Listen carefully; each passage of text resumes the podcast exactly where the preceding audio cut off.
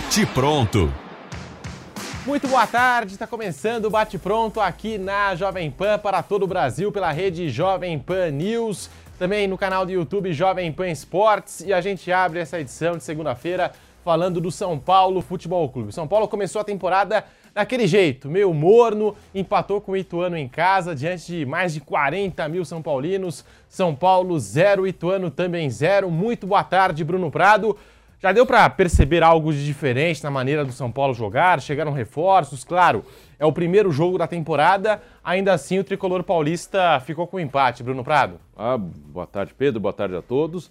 Ah, não, não mudou muita coisa, né? É um primeiro jogo, o time pode crescer, pode melhorar. Né, dos reforços que chegaram, três foram titulares, o goleiro Rafael, que quase não pegou na bola, né? O Rafael foi pouco acionado, isso foi, vai, pegar um lado positivo do São Paulo ontem, o São Paulo deu pouca chance para o adversário. O São Paulo, ano passado, é um time que, que tomou gol em quase todos os jogos. Ontem o Ituano não teve quase nenhuma chance. Né? O São Paulo conseguiu evitar os contra-ataques, marcando bem depois que perdia a bola. Então isso foi um lado positivo. Mas com a bola, na hora de criar, é, quando tinha a bola, adversário fechado, aí o time criou muito pouco. Acho que até o primeiro tempo um pouquinho melhor, o segundo foi bem ruim. Segundo tempo, o São Paulo não fez praticamente nada. Teve o Wellington Rato, teve Pedrinho como novidades, aí o Rogério colocou um de cada lado, o Rogério tentando ter os jogadores de lado de campo. O Wellington Rato foi melhor que o Pedrinho, né? o Wellington Rato solto no jogo, participou dentro do que ele pode fazer, né? tentou fazer as jogadas, começou o Wellington Rato pela direita, o Pedrinho pela esquerda, depois inverteu, depois trocou de novo, ele foi tentando acertar, mas o Wellington Rato estava mais à vontade, mais solto no jogo. O Pedrinho é um cara que tem a característica de driblar, e seria uma maneira de abrir a, defesa do adversário, mas ele estava muito tímido, acho que ele arriscou muito pouco. É normal que daqui a pouco ele se solte mais, só que o que se espera dele é o drible, né? jogada individual, driblar, abrir defesa, abrir espaço, mas ontem ele muito tímido, fez o, o simples, pega, toca, não arriscou muito não, né? É um jogador que pela característica que tem, acho que até a intenção do São Paulo, é, do Rogério de, com o Pedrinho é que ele arrisque, que ele tente a jogada individual, e ontem foi muito pouco. Então não foi um bom jogo do São Paulo não, primeiro tempo um pouquinho melhor, segundo tempo bem ruim, e o problema foi na criação mesmo, não, não foi nem tanto defensivamente, na criação é que São Paulo sofreu bastante. Teve muita dificuldade para criar chances claras. Claro, chance clara acho que não teve nenhuma no jogo inteiro. Teve uma ou outra, mas claríssima mesmo, não teve nenhuma chance. O São Paulo deixou o gramado do estádio do Morumbi sob vaias da torcida. É até a nossa hashtag Vaia Tricolor para você participar nas redes sociais, também aqui no chat do canal do YouTube Jovem Pan Esportes. Deixe seu like. E aí, velho Vamp, o nosso Vampeta, boa tarde, falando aqui do São Paulo Futebol Clube. Começou a temporada com esse empate no estádio do Morumbi, 0 a 0 avaliação da partida do São Paulo. Vamp. Boa tarde, Pedro, Mauro, Bruno, boa tarde a todos, né? A gente estava aqui, eu fiz o jogo do Corinthians, depois a gente teve o nosso programa aqui, né? O Canelada, e a gente veio acompanhando, chegando em casa, vendo. Morumbi lotado, né? Como, como de sempre, o São Paulo comparecendo, né? Tentando ajudar o seu clube. O Ituano, que subiu para a Série B, por pouco, muito pouco, não está na Série A do brasileiro. Aquele jogo contra o Vasco, né? Na última rodada, para ver quem fica, Vasco ou Ituano. Né? Já é uma equipe que já monta, já tem calendário para a temporada toda.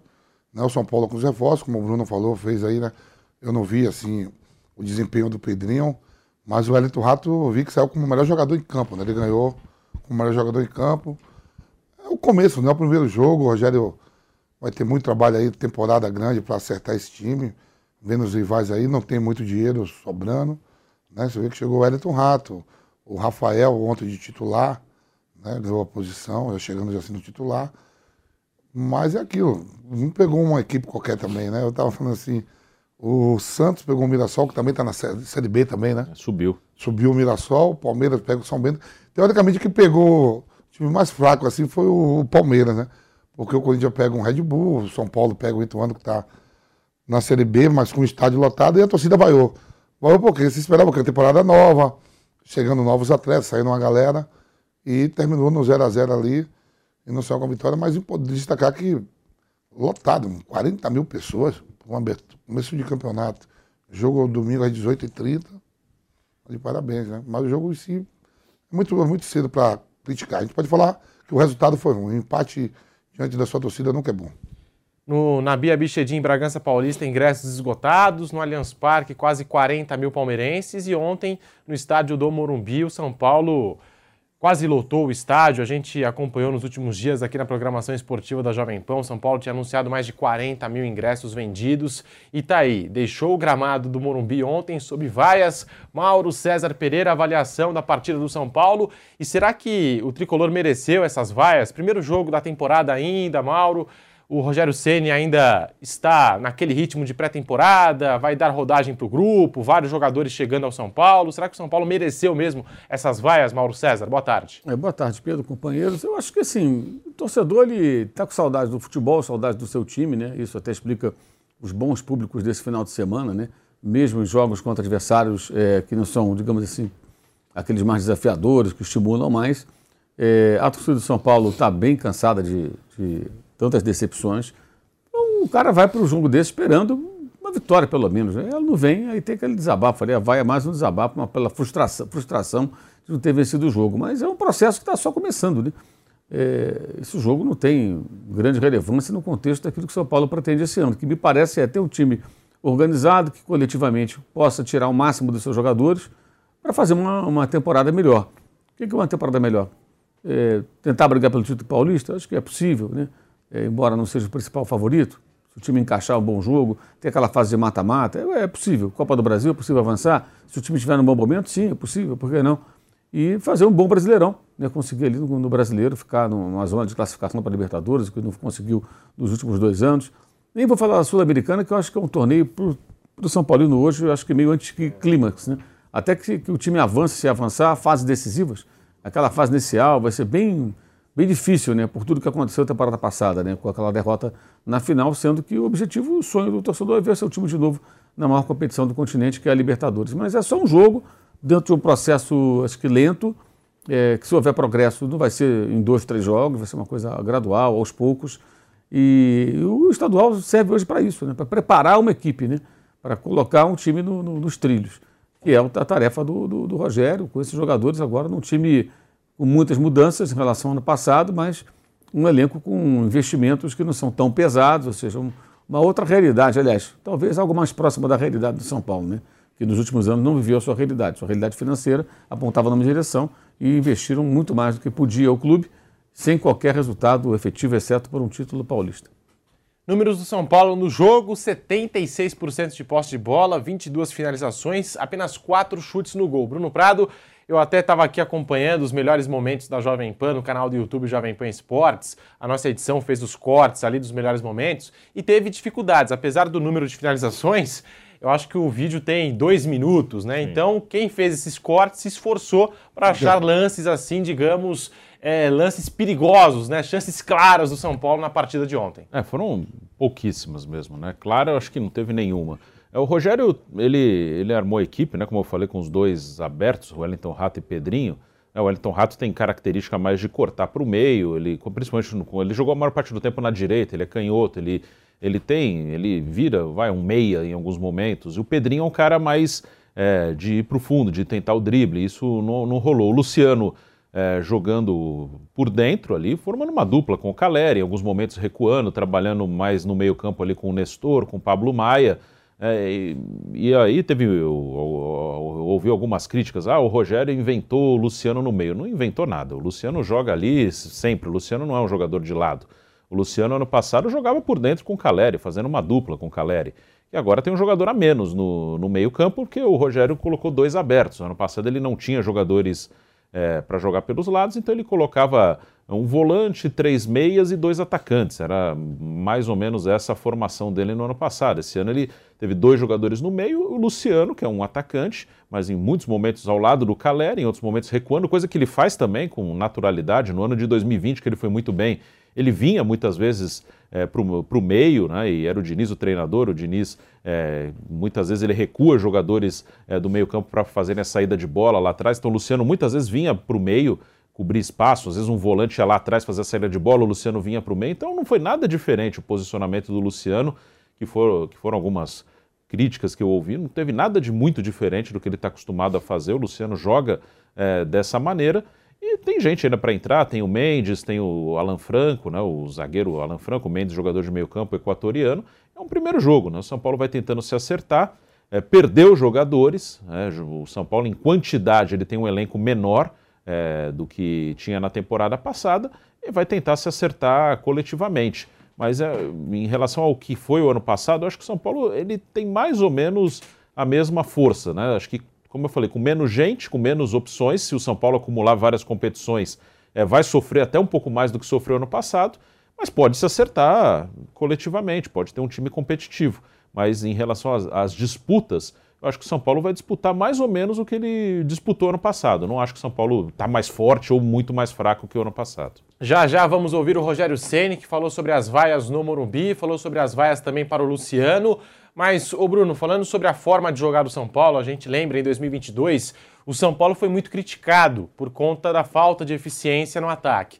Claro, a gente sempre vai fazer essa ressalva, ainda mais no início de ano, estaduais, é o primeiro jogo da temporada. Mas esses números acho que indicam, né? 22 finalizações, apenas 4 chutes no gol, é, pouquíssimas chances claras do São Paulo.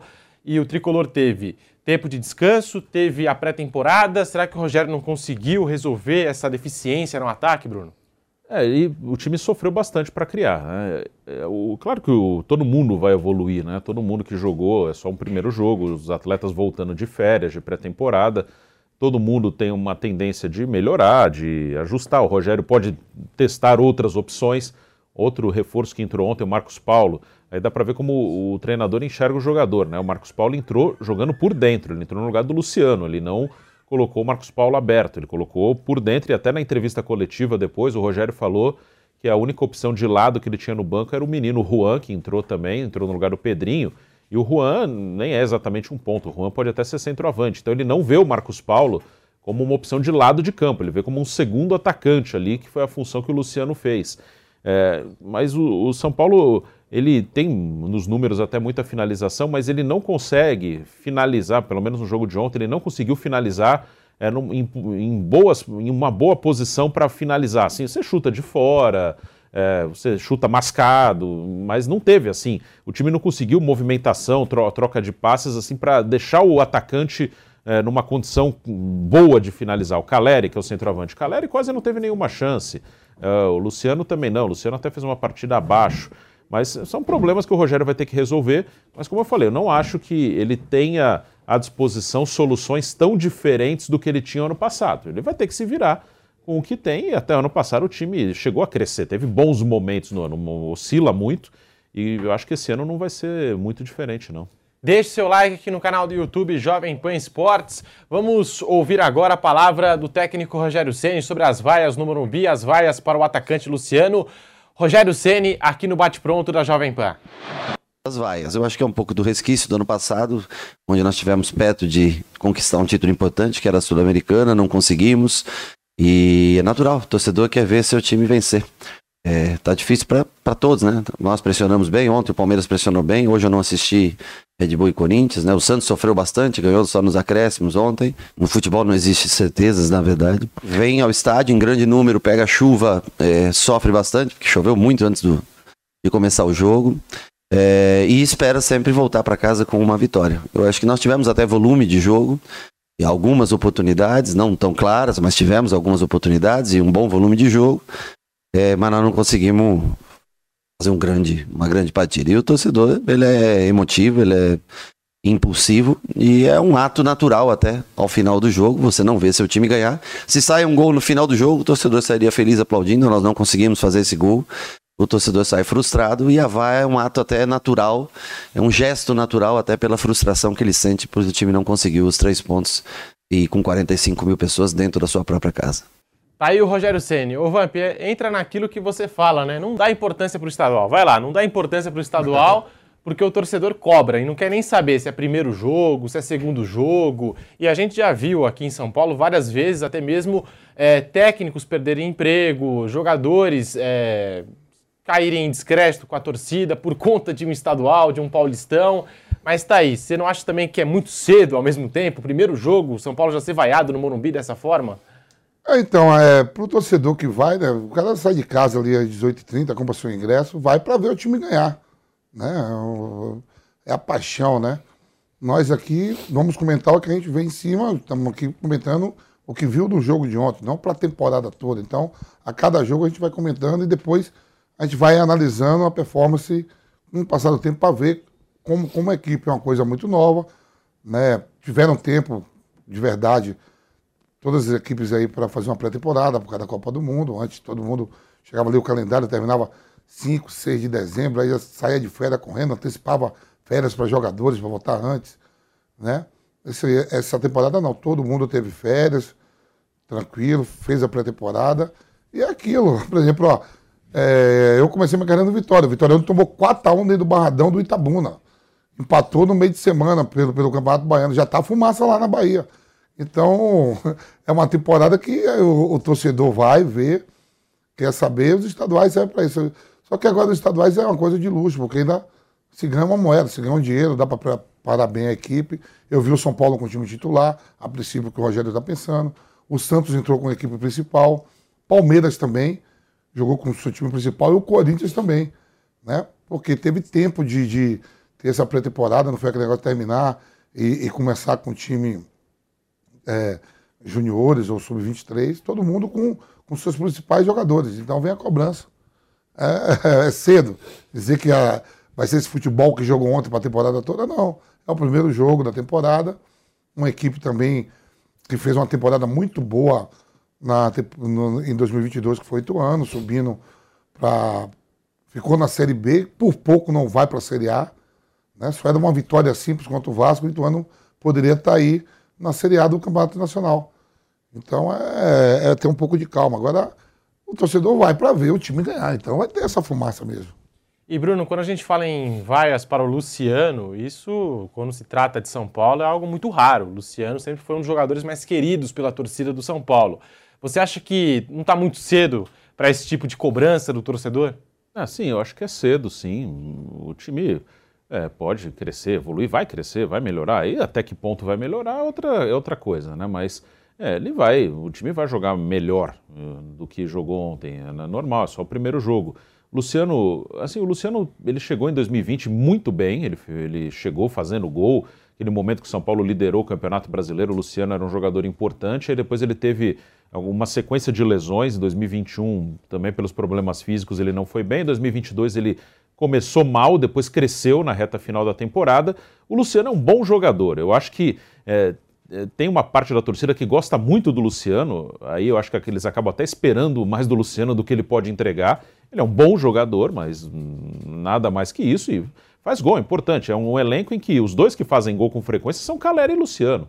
Então ele é um jogador importante para o time do São Paulo. Mas está longe de ser um super craque. Então você pode esperar do Luciano que ele faça gol com uma certa frequência, ele vai ter os seus altos e baixos, como ele, como foi o Luciano no Corinthians, no Fluminense, no Grêmio. É um bom jogador. É um jogador aqui bom para o mercado nacional, mas longe de ser um, um super craque. Ele vai ter fase boa, fase ruim, vai oscilar. É, só que, o, como até o Rogério falou, né, o Rogério falou só da temporada passada, né, falando das vaias da torcida, é, é um acúmulo de muitos anos. Eu, eu, estava também no jogo do Palmeiras sábado, foi 0 a 0 com o São Bento, que é um time pior que o Ituano, e não teve vaia. O torcedor do Palmeiras Claro, o cara que vai lá, ele quer que o time ganhe, mas não teve vaia da torcida do Palmeiras, porque o Palmeiras está ganhando título. O Palmeiras foi campeão brasileiro, nos outros dois anos foi campeão da Libertadores. O Palmeiras, desde 2015, está ganhando título quase todo ano. O São Paulo, nos últimos anos, e últimos anos, você pode colocar mais de 10. Ele ganhou muito pouco. Então, é um acúmulo não só da temporada passada, mas de vários anos. Por isso que a torcida do São Paulo tem menos paciência. Comparece, mais uma vez compareceu, e durante o jogo não vaiou o time. Né? Durante o jogo, a torcida do São Paulo fez o que podia fazer, vaiou quando acabou. É, mas essa vaia no primeiro jogo, comparando até com o Palmeiras no dia anterior, é porque o São Paulo não está ganhando título, ganha muito pouco, e o Palmeiras ganha título todo ano. Então, o torcedor do São Paulo é, é mais impaciente mesmo, ele quer resultado, ele quer que o time volte a ganhar, que o time seja campeão. E nos últimos anos, o São Paulo ganhou um Paulista em 2021 e aí você tem que voltar lá em 2012 num título de Copa Sul-Americana. Ô Mauro, o Rogério Ceni citou até mesmo a Sul-Americana que o São Paulo perdeu no final da última temporada. Ele tem razão em tirar esse peso do torcedor, dessas vaias, dessa cobrança já no primeiro jogo da temporada? Ah, ele tem que tentar fazer isso, tentar minimizar, né? Ele não pode ter um discurso incendiário, né? É, às vezes repete muito assim, alguns argumentos para tentar justificar uma atuação, questão, ah, falta um jogador de velocidade, falta isso, falta aquilo. Ele vai ter que se virar com o que ele tem também. Não adianta ficar falando que falta, falta, falta, porque ele não é o técnico da seleção que convoca quem quer. Ele é o técnico de um, de um grande clube em crise financeira já há muitos anos e sem condições de fazer investimentos em grandes jogadores. Então ele vai ter que se virar com o que ele tem.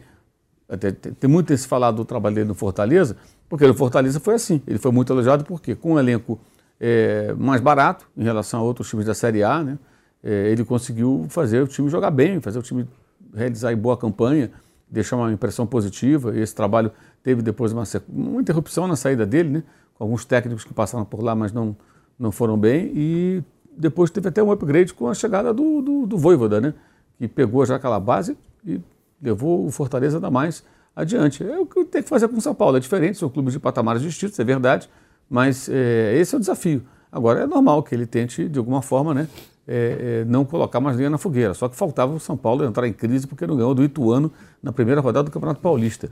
Acho que o torcedor ele pode fazer o que ele quiser, em termos de vaiar, reclamar, é um direito dele. Pagou o ingresso, ele tem um direito. Agora, isso não pode abalar um, um clube de futebol. Um departamento de futebol tem que ter profissionalismo, saber avaliar é, o que é problemático, o que é apenas parte de um, de um processo.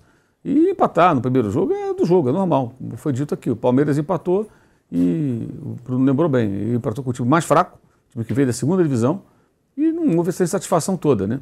É, ah, porque, porque o Palmeiras está sendo, tem sido campeão, então a torcida está mais satisfeita.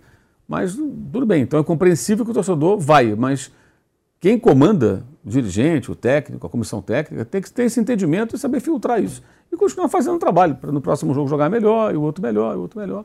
E é esse que é o caminho. Não tem outra, outra solução. Entendeu? Não adianta ficar é, é, supervalorizando esse tipo de jogo, nesse tipo de competição, ainda mais na primeira rodada, pelo amor de Deus. O Vampeta, ontem a gente comentava no Canelada da Jovem Pan com o Fausto Favara, com o Fábio Piperno, também na sua presença ontem, sobre algumas declarações do Rogério Ceni. Já não é de hoje que ele fala bastante. É, ano passado é, reclamou até mesmo da piscina. Esse ano ele falou: não vamos vender ilusões ao torcedor é, e, e, até mesmo é, fez questão de citar a qualidade do time do São Paulo, o time que ele tem em mãos.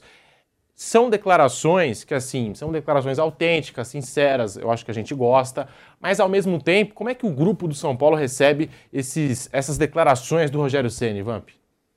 É, já teve aquela fumaça do descido do grupo lá do, dos amigos, né, do WhatsApp, né? Falou do Rogério, mas o Rogério mesmo não falou nada, tava, foi os amigos, começa Sim. ali, né? Sim. Aí, é, final de temporada, diz o Marlene que teve problema lá com o Patrick, né? Por isso que o Patrick pediu para ir embora. Eu achava que o Nicão poderia ficar, né, pelo valor que foi. Os investimentos foi muito caro. Você pegar ali, o Wellington Rato chegou, fez uma boa partida ontem. O Pedrinho tá aí, jogou bem no, no América Mineiro, voltou. Mas a presença do Nicão em relação aos dois é muito maior, né? Pelo que fez no Atlético Paranaense e foi emprestado lá para o Cruzeiro poderia ter ficado. Impacto no grupo. O Rogério tem essa liberdade, né? Tem, todo mundo sabe quem é o Rogério para a história do São Paulo. Né? O Rogério, como treinador, já tem Campeonato Brasileiro conquistado, já tem Campeonato Brasileiro da Série B também com, com Fortaleza, Copa do Nordeste. Tem seus títulos como treinador e como atleta, né? Então, o pessoal aceita mais um pouco porque é o Rogério. Mas normalmente quando é, você expõe muito assim coletivo. Eu acho que até que ele não falou demais. Semana ele falou aí, até pro, pro Giovanni Chacon, que fez a pergunta para ele, em relação ao Lucas. Não, aí tá vendendo ilusão, não sei o quê. Ficou meio assim na hora, meio chateado. Mas é verdade, tudo que ele falou ali é, é verdade. totalmente verdade, né? E a temporada vai ser difícil, não vamos iludir, não vamos. Não, não tá falando nada que não seja a, a pura verdade. São declarações autênticas, sinceras, até sobre o momento do São Paulo, mas será que no dia a dia, Bruno Prado, não causa um certo desgaste com o grupo do São Paulo? Acho que com jogadores não, mas assim, quando o time não ganha, existe uma reclamação de torcida, ah, ele sempre é, ele fala as mesmas coisas, enfim. Assim, o, o, Rogério, eu acho importante alguém colocar assim o colocar o pé no chão, né? porque é um time grande, então é um time que gera expectativa, sempre gera cobrança, é um time que é, tem uma torcida que comparece ao estádio, quer vencer, quer ser campeão, um time que não ganha muito tempo, mas realmente não adianta ficar vendendo ilusão. É, o, o, o que ele falou do Lucas é, é perfeito, porque é, é, é, é até é bom, muitas vezes, quando a coisa não está boa, para quem é da diretoria, que surjam notícias, e ninguém da diretoria falou que o Lucas vai chegar, mas que surjam notícias assim de que uma boa notícia, mesmo que depois não se concretize. É, uma volta do Lucas é, uma, é considerada uma boa notícia para a torcida do o São Paulo. O zagueiro, Bruno, que ele queria que renovasse, mas aí também não está. Saiu agora, não. É o, o Luizão, né? É, foi pro. Foi pro West Ham. O resto, foi pro West Ham. Eu pouco queria fazer o. É. É, o Léo foi vendido, que é um jogador que o Rogério é. gosta, não foi uma coisa que ele que ele gostou também. O Léo é um zagueiro que ele, ele, ele gosta, que tem um zagueiro canhoto de bom passe. Então, assim, eu acho importante que o Rogério ele coloque o pé, o pé no chão, né? Que, que não venda ilusão, que mostre a realidade do clube. E assim, a realidade é um clube grande, que tem uma cobrança enorme, porque não ganha muito tempo, só que hoje não tem dinheiro para competir com as principais equipes, mas pode competir dentro assim do que fez o ano passado, em competições de mata-mata, pode avançar um pouquinho mais. Está é, tá na Sul-Americana, que é uma competição de nível mais baixo. Ano passado, o São Paulo chegou à final, derrotando nos pênaltis, nas quartas e na semifinal, dois times que foram rebaixados no Campeonato Brasileiro. Depois perdeu a final para o Independiente Del Valle. Então, nesse tipo de competição, é claro que o São Paulo pode chegar. Uma competição em que se enfrenta nas quartas e na semi times que foram rebaixados no Campeonato Brasileiro. É o Campeonato Paulista. Eu não acho que o São Paulo está abaixo hoje do Corinthians, do Santos, do Bragantino. Acho que o Palmeiras está acima deles. O Palmeiras, sim. Mas em relação aos outros grandes, eu não acho hoje o time do São Paulo pior que o time do Corinthians, por exemplo. Acho que o São Paulo Assim como aconteceu no ano passado, se ele pegar o Corinthians, ele pode ganhar do Corinthians. No, pode até ganhar do Palmeiras, claro, como ganhou na Copa do Brasil, mas o Palmeiras é melhor. Acho que o Campeonato Paulista tem um favorito que é o Palmeiras. Os outros estão mais ou menos no mesmo nível. E, e, no Campeonato Brasileiro, até por ser pontos corridos, não é um campeonato que o São Paulo vai brigar pelo título, mas pode fazer um campeonato melhor que o ano passado. Ficou em nono. Ele pode, São Paulo ficar em quinto, sexto. Eu não acho também o São Paulo pior que o Internacional, que foi o vice-campeão. Aí eu acho que são circunstâncias. O São Paulo ficou abaixo porque ele acumulou três competições e não tinha elenco para isso, ele priorizou as Copas. O Inter, você pode avaliar o ano de, de, várias formas. Você pode avaliar o ano do São Paulo. Ah, ruim porque não ganhou nada e não foi para Libertadores, mas chegou em duas finais e uma semifinal. Aí você pode avaliar o ano do Inter como bom porque foi vice-brasileiro, mas ele foi eliminado pelo Globo e pelo Melgar nas competições. Sim. Então ficou só o brasileiro. É, ficou só o brasileiro. Acho que é, o São Paulo não é pior que o Inter, não é pior que o Fluminense que foi terceiro. Então, dependendo das circunstâncias, pode até ficar mais acima no brasileiro, mas dificilmente vai brigar pelo título. Uma informação importante para o torcedor do São Paulo, acabou de sair aqui uma informação do Simon da Rádio Gaúcha e confirmada pelo nosso Gabriel Sá e o pessoal aqui da Jovem Pan Esportes. O São Paulo vai pagar um milhão de reais pelo empréstimo do atacante David. O passe do jogador fixado em cerca de 4 milhões de dólares, tá? Então, David chegando ao São Paulo, Bruno Prado. É um jogador que o São Paulo já vinha monitorando, né? A gente gosta bastante dessa palavra há algum tempo e tá aí. David chegando ao São Paulo, Bruno Prado. É, num pedido do Rogério, ele trabalhou com o David um pouquinho no Cruzeiro e depois no Fortaleza, né? Depois ele pediu no Fortaleza, foi para lá. O David é um jogador que pode atuar como centroavante e pode atuar pelo lado. É um cara mais de movimentação, de velocidade, de força física.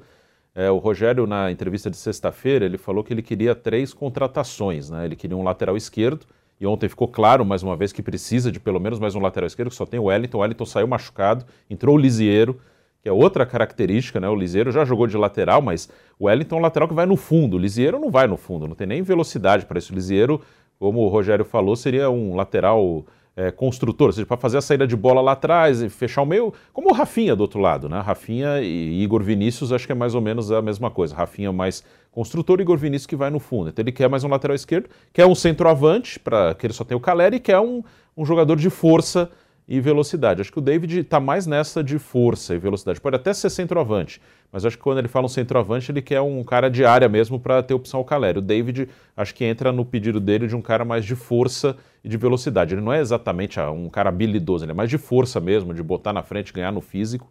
Então é um cara que o Rogério queria. Eu acho um jogador razoável, eu não, não acho que é um que é um cara que vai mudar o patamar, mas é mais uma peça de um elenco que, que, que hoje é, é curto, é um elenco com menos opções do que no ano passado. Então, era um jogador, esse é um pedido do Rogério mesmo, nem todos os reforços foram pedidos dele, o David sim. É, o Rogério confia no jogador e vamos ver o que vai dar. No Inter não foi bem, não. Eu acho um jogador normal, mas é uma opção que o Rogério queria. Break na Rádio Jovem Pan, já voltamos com o bate pronto para você. na Pan. Agora chegou aquele momento que todos nós viramos engenheiros mecânicos, expert em novas tecnologias automotivas, com as aulas do nosso mestre Henrique Pereira.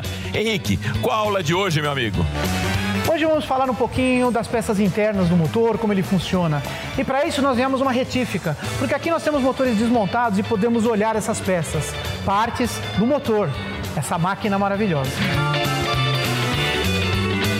Vamos começar então, Henrique, pelo mais básico: cilindro do motor e a sua função. Cilindro do motor é a região do motor onde ocorre a explosão, onde ocorre a mistura do ar com combustível, que na presença de uma faísca faz uma explosão e gera um movimento rotatório. Aqui nós temos um motor, quatro cilindros aberto e ali a parte superior, que chamamos de cabeçote. Dentro desses cilindros, ele recebe ar, combustível, os pistões sobem, comprimem essa mistura, que na presença da faísca são jogados para baixo, gerando um movimento no eixo e o um motor rotacional. Máquinas na Pan, todo domingo, 7 da manhã, na Jovem Pan News. E aí, tá embarcando no mundo de apostas esportivas e não sabe por onde começar? Então conheça o vaidebob.com. Simples, fácil e intuitivo, o site te oferece as melhores odds do mercado e tem mais. Nas redes sociais, arroba vai de Bob, você tem postagens diárias sobre as principais disputas e dicas para fazer aquela fezinha. Muita gente acha que apostar é um bicho de sete cabeças, mas agora que você tem o Vai de Bob, fica relax. Então já sabe, na dúvida, vai de Bob. Informação e opinião. Jovem Pan News. Quer aprender a falar bem em público? Perder o pânico de estar na frente de muitas pessoas? Dizer de forma clara o que você pensa?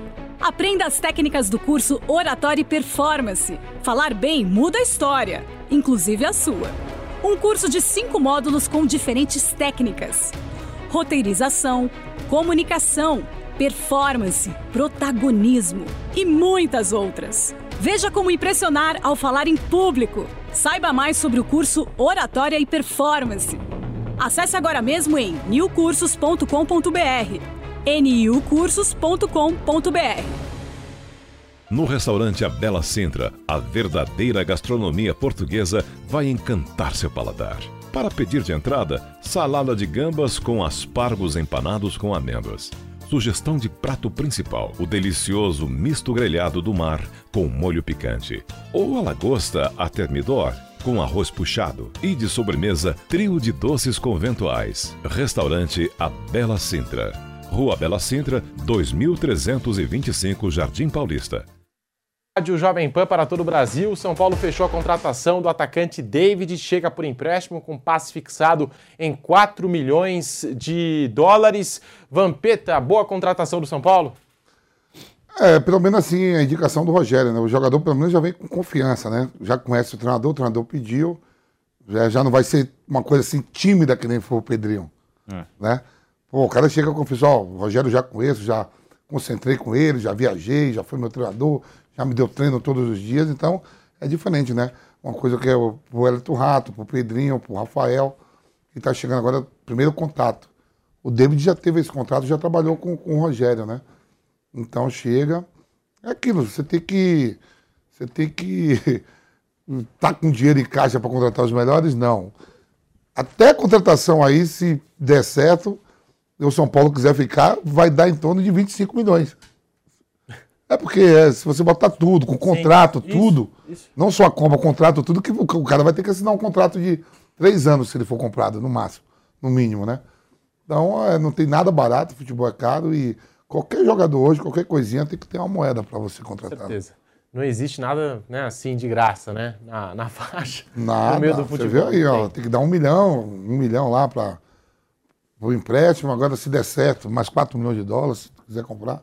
Não é brincadeira, não. Fora as comissões. É, tá, é, salário, contrato. Salário, bônus, né? Bônus. Mas, assim, a princípio é, é, olhando o que eu vi ele jogando no Fortaleza e olhando para o plantel do São Paulo, eu acho ainda que o David está à frente do, do Hélito Rato e do Pedrinho. Como, como jogador. Os dois estrearam ontem com a camisa do São Paulo. Wellington Rato, Pedrinho. A gente teve também a estreia do goleiro Rafael e do Marcos Paulo, jogando ali pela ponta esquerda. Você que acompanhou esse jogo de pertinho, Bruno Prado, desses quatro jogadores aqui, quem teve a melhor estreia no Morumbi? Ah, foi o Wellington Rato, assim, não que ele tenha feito nada demais, assim, ele estava solto, assim, ele estava à vontade. Ele ganhou como melhor é, jogador em campo. É, sim.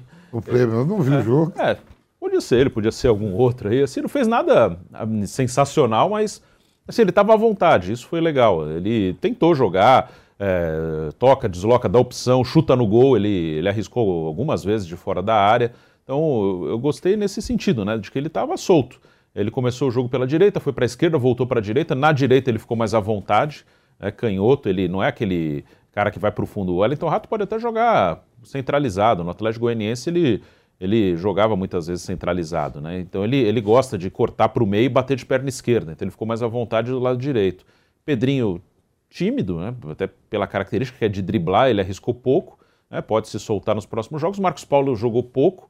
E como eu falei, ele entrou no, pelo meio, no lugar do Luciano, centralizado, atrás do Caleri, mas jogou muito pouco e o Rafael não pegou na bola. Né? Eu acho que esse é o lado positivo do jogo do São Paulo, que era um, foi um time muito frágil defensivamente no ano passado, tomou muito gol. Nesse primeiro jogo, pelo menos, o goleiro do São Paulo não trabalhou. Né? O Rafael não teve nenhum trabalho no jogo. Deixe seu like aqui no canal do YouTube Jovem Pan Esportes. Vamos falar agora do Flamengo que deu show na estreia do Vitor Pereira, cavalaria toda à disposição. O time titular do Flamengo foi a campo no Maracanã, 4 a 1 contra a Portuguesa do Rio, primeiro teste, e o Flamengo passou e passou bem. 4 a 1 no Maracanã, Vampeta.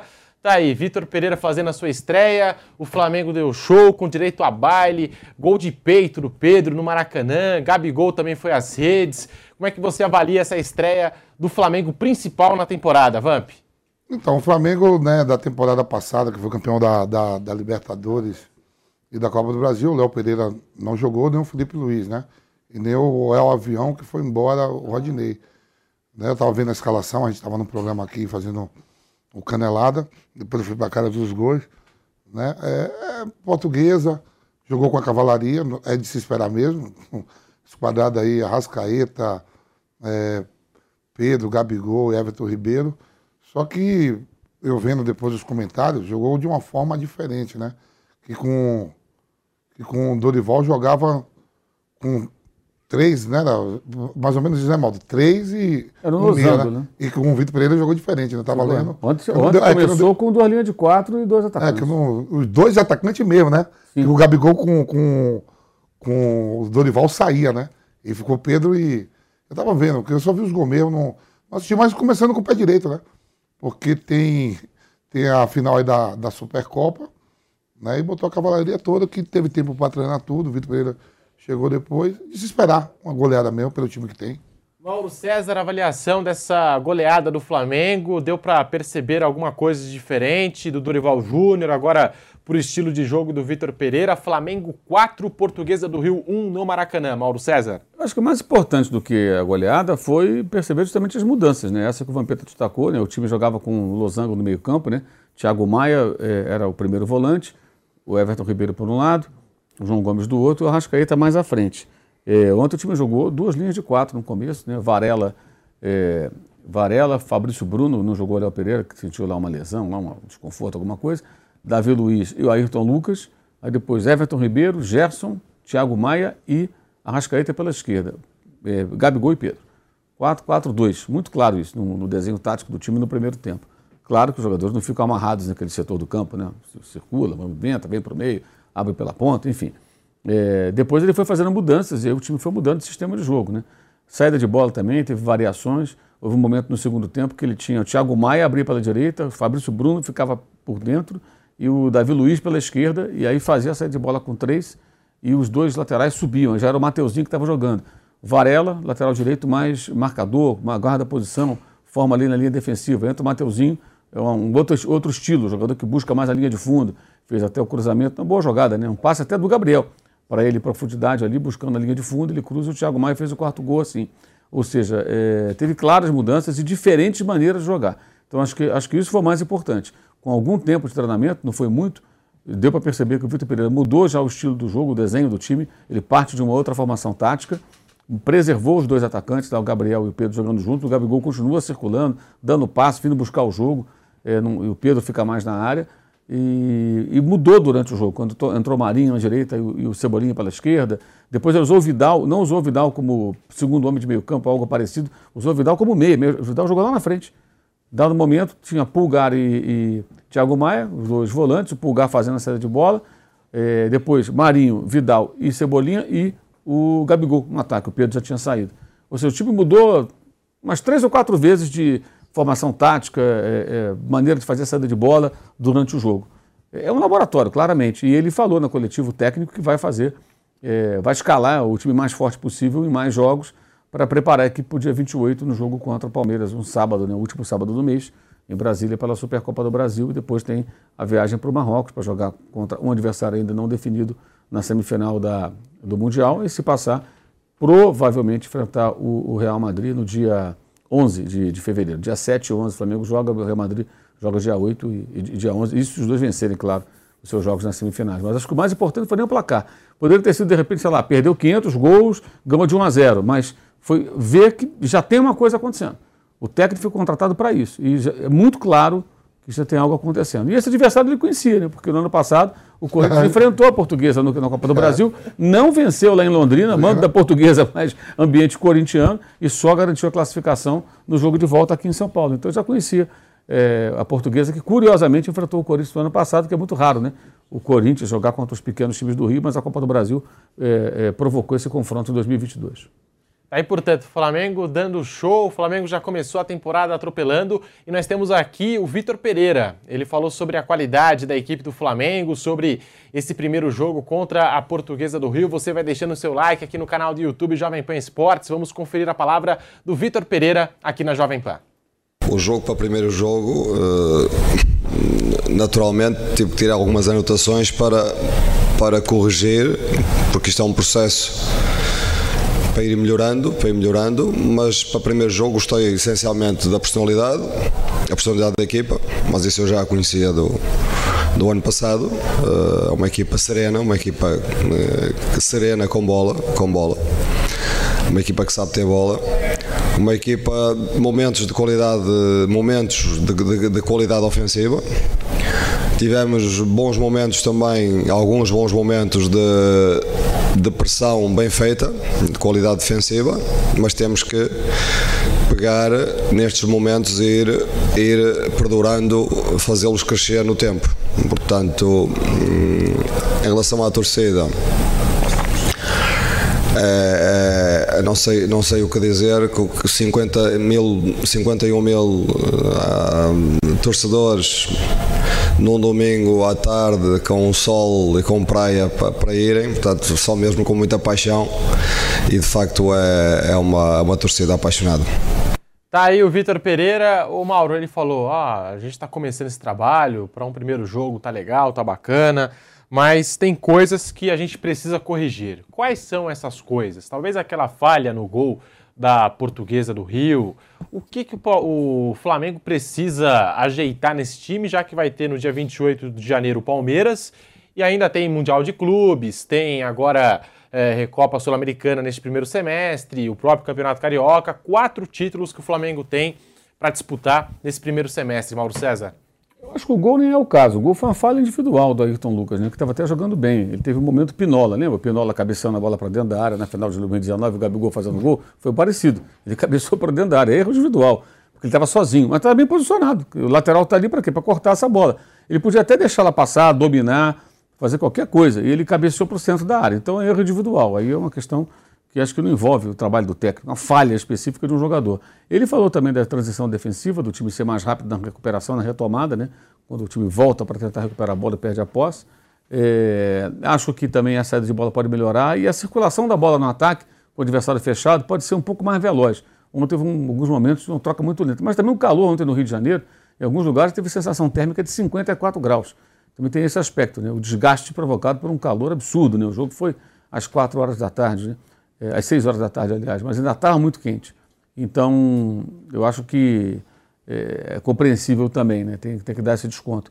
Mas acho que é por aí, acho que é uma questão de melhorar essa questão da transição, posse de bola mostrou variação, mas ela pode e tem que melhorar. E achei o jogo, a troca de passes um pouco lenta em alguns momentos, quando a portuguesa, já no segundo tempo, ficava fechadinho ali, e trocava passe, trocava passe, sem sem é, forçar o passe para furar o bloqueio defensivo do adversário.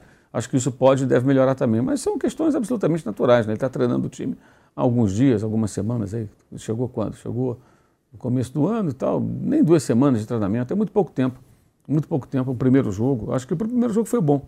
Agora ele tem pouco tempo para colocar o time num estágio mínimo é, de competitividade dentro daquilo que ele pretende para enfrentar o Palmeiras e depois jogar o Mundial de Clubes. Agora, ele não, não herdou terra arrasada, é bom lembrar, né? O time teve momentos ruins no final da temporada, jogou partidas fracas, também muitas vezes desfalcado, né? bem, bem desfalcado, mas o time foi campeão da Libertadores, campeão da Copa do Brasil na reta final de 2022. Ou seja, ele pegou um time campeão, um time que tinha, teve bons momentos com outro técnico, o Dorival Júnior, é, bem diferente do cenário do ano anterior.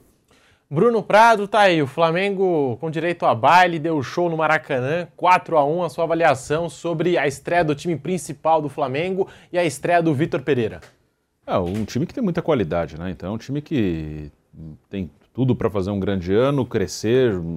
O Vitor Pereira vai observando o elenco, claro que ele conhece os jogadores, mas sim conhece de fora. Agora ele está trabalhando com, com os atletas, ele está testando alternativas. Essa formação com, de duas linhas de quatro com Everton Ribeiro e Arrascaeta abertos já foi usada outras vezes por outros treinadores. O Jorge Jesus, na maioria do, dos jogos, usava essa formação, Arrascaeta partindo mais da esquerda para o meio, Bruno Henrique mais perto do Gabigol. É, então tem, tem tudo para funcionar, para dar certo. É, tem, você tem opções para mexer no time. Ele, no segundo tempo, até dentro dessas observações, tirou os dois meias, colocou dois atacantes pelo lado, Marinho e Everton Cebolinha.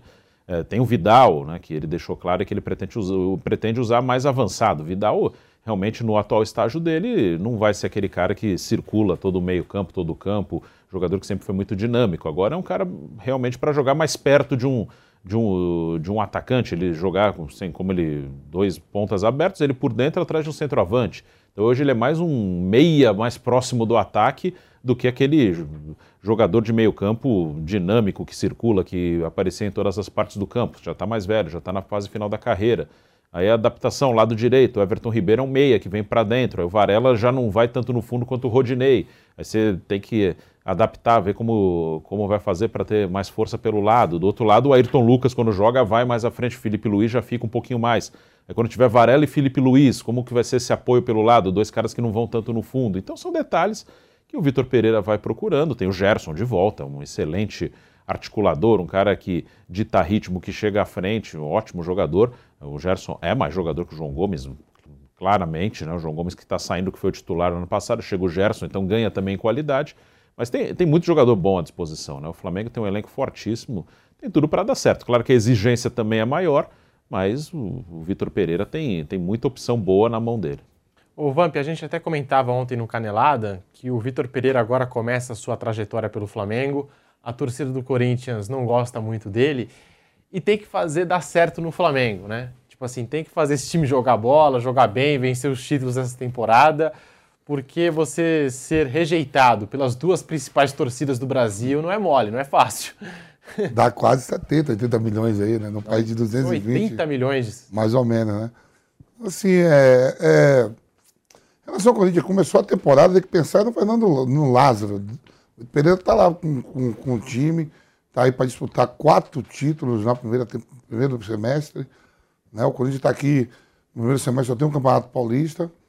Tem que ficar atento ao Corinthians se preocupar com ele. Lá o pessoal já está no Rio treinando, já foi. Né? Já foi vida que segue. Né?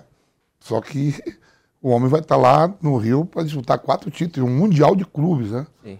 E cá em São Paulo não tem nada disso. Né? Começou bem, com o pé direito. Ele estava no, no, no, meio de semana contra o Aldax, né, na estreia do Campeonato Carioca, que antecipou a rodada, que era esse jogo contra o Aldax no meio de semana era para ser na quinta rodada, pelo fato de ter o Mundial de Clube, ter a Supercopa. O Flamengo joga de novo agora no meio de semana, né, pelo Campeonato Carioca. E aí a gente vai ver se vai dar, se vai repetir o time titular de novo, porque para dar mais entrosamento, porque tem um jogo contra o Palmeiras e depois embarca, né? E a torcida do Flamengo sensacional. 51 mil torcedores no Maracanã em dia de sol e praia no Rio Não, estou falando assim, o público, o público do, da, da, da. Não pegando só o Flamengo, não. Aqui em São Paulo, lotado também. Eu estava vendo o esporte também lá em Recife. Né? O Náutico jogou também contra o, o, o Santa Cruz. A média de público dos estaduais, né? Pós-Copa do Mundo, todo mundo.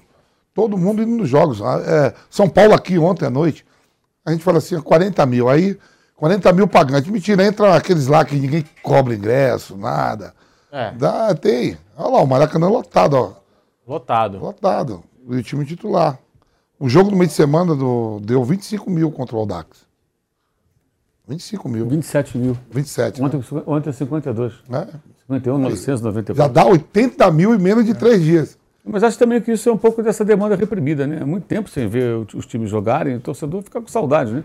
E aí vai no número grande mesmo nos jogos contra adversários que não, não despertam tanto interesse. Aliás, o Aldax se deu bem, falei, né? Pegou reserva do Flamengo, quase empata, perdeu de 1 a 0 pegou reserva do Botafogo, venceu ontem por 1 a E 0 vai pegar o Vasco agora, É, que o Vasco, o time principal, tá nos Estados Então, Unidos, de né? repente, se vai, vence o Vasco, faz seis pontos em três Pronto, jogos. já se. E já Aí- se livrou de três, Já se livrou. Mauro. Aí aquilo que a gente tava falando, que você falou assim, quando você esteve lá no. Foi no Senado que você foi, né? Sim. Foi no Senado. Aí aquilo que eu tava pensando. São, são 11 jogos no Campeonato Carioca. Se classificar. É, é, se, se não classificar entre os quatro, tem aquele quatro lá que é a Taça Rio. Sim. Né? E depois para, só volta o ano que vem. Só, não, para e só voltamos em novembro. Sim. Não tem nada Pra mais começar a preparar o time para outro ano. Não Jogo mais, não. só no ano que vem. Você pode jogar 11 jogos, um time profissional, 11 jogos só na temporada, se não classificar para aqueles quatro que faz a, a, a Taça Rio, pode acabar o ano com 11 jogos. 11 jogos. Jogadores com contrato de três meses. E Mauro, É quando a gente fala, por exemplo, desse público no Qual Maracanã, do público Mauro César, Ah, tá. é que agora também temos a participação ilustre do nosso. Mauro Betting. Tarde. Mas, ô Mauro César, quando a gente fala desse público espetacular no Maracanã, de 52 mil pessoas, no Morumbi ontem, o torcedor de São Paulo compareceu, no Allianz Parque também quase 40 mil palmeirenses. Em Bragança, o torcedor do Corinthians que protestou contra o preço do ingresso, mas também lotou os ingressos lá em Bragança Paulista, só mostra que a paixão do brasileiro é pelos clubes, né? Já que a gente teve um período agora de Copa do Mundo, de torcida pela seleção brasileira, mas eu acho que a verdadeira torcida e a paixão do brasileiro é os- são pelos clubes, né? Eu imagino se a temporada começasse com uma competição mais importante, no caso com o Brasileirão, né? Com jogos de maior peso, depois de uma pré-temporada, né? para valer mesmo, né? Seria bem diferente, né? Seria bem diferente. Seria mais legal. É, como o Vampeta destacou, inclusive em outros estados, não só São Paulo Rio de Janeiro, público bom, públicos é, é, interessantes, justamente por isso. O torcedor fica, sente falta do time dele, ele quer ver o time jogar. E sempre tem novidade, uma contratação, técnico novo. E aí, e esse período foi um, foi um intervalo maior, né? Que acabou no começo de novembro, acabou, parou o futebol, teve Copa do Mundo. Então você teve aí dois meses e pouco até, até a volta do futebol. Geralmente aqui no, no Brasil você termina no começo de dezembro, um mês e meio, no máximo já está a bola rolando. Então teve quase perto de um mês a mais, né? Que é justamente o período da Copa do Mundo, né? De intervalo. Então é um bom tempo sem ver os seus times em ação. Aí o torcedor acaba comparecendo. Não sei se vão manter esse pique aí. Acho que a tendência não é essa, não. O Vasco mesmo, por 17 mil pessoas em São Januário com o time reserva. E a torcida nem vaiou no final. Porque a torcida do Vasco está apostando que com a SAF, o novo time, ela vai ter alegrias. Então, teve paciência até lá com um time de, de jovens que entrou em campo e que não conseguiu vencer seu jogo também. Mauro Betting, muito boa tarde. Tarde. Bem-vindo Aqui é o nosso bate-pronto da Jovem Pan, falando do Flamengo, com direito a baile, show do Flamengo no Maracanã, 4 a 1 contra a Portuguesa do Rio. E aí, Mauro, tá empolgado com o Mengão para essa temporada? Não pelo jogo em si, embora o jogo tenha mostrado coisas, inclusive é muito importante a gente não ficar só nos gols, né? Mas os melhores momentos. Teve um lance maravilhoso do Flamengo, que o Everton Ribeiro quase fez um gol de placa, né? Mais um, né? Como ele já fez pelo Cruzeiro, inclusive contra o próprio Flamengo.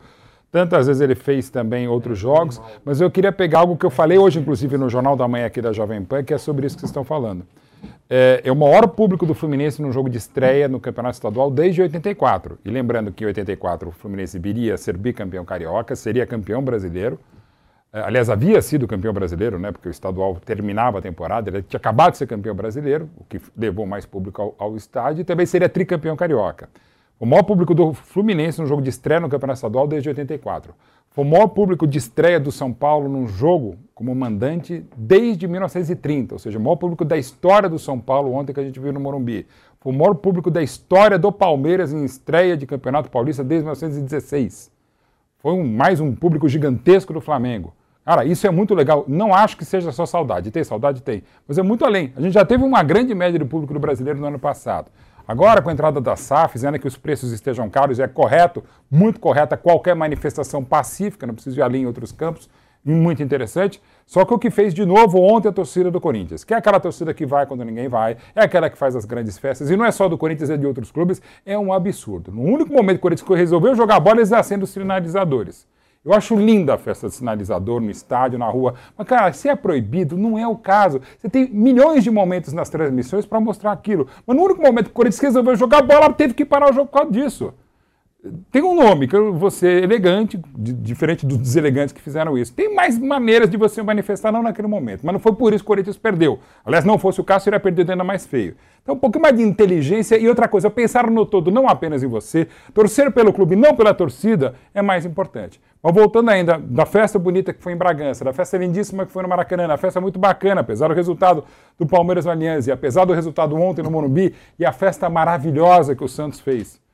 Claro, qualquer festa pro Pelé é bacana, é bacana um minuto de silêncio do campeonato, a coroa no título da Copa Pelé Paulista, muito bacana, a gente tá vendo as imagens aí também. A própria São Paulo, o gol que o moleque fez do Santos. Também, assim, momento muito legal de torcida no estádio também, consumindo aqui na Jovem Pan, consumindo transmissão de streaming, começando construção no YouTube, na TV aberta, na TV fechada, isso é muito legal, pro Paulistão e outros torneios também, muito bacana.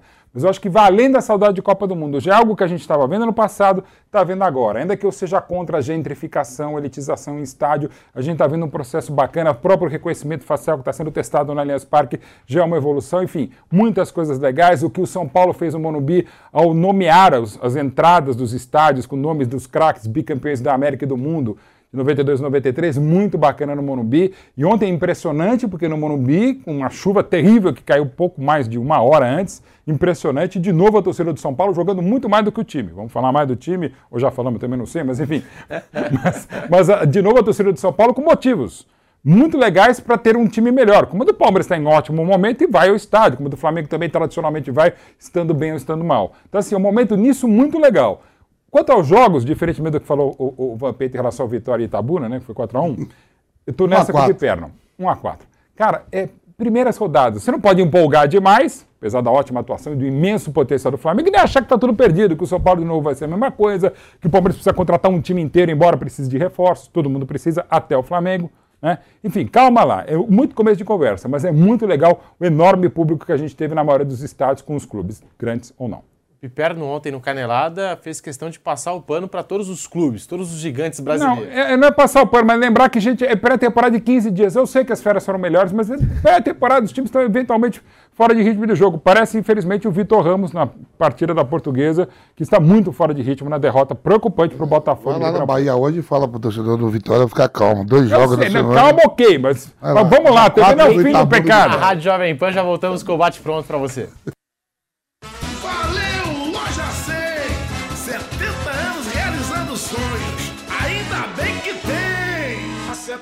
Anos tem alguém que faz o meu povo feliz, que abre suas portas e a certeza de ter o que a gente sempre quis.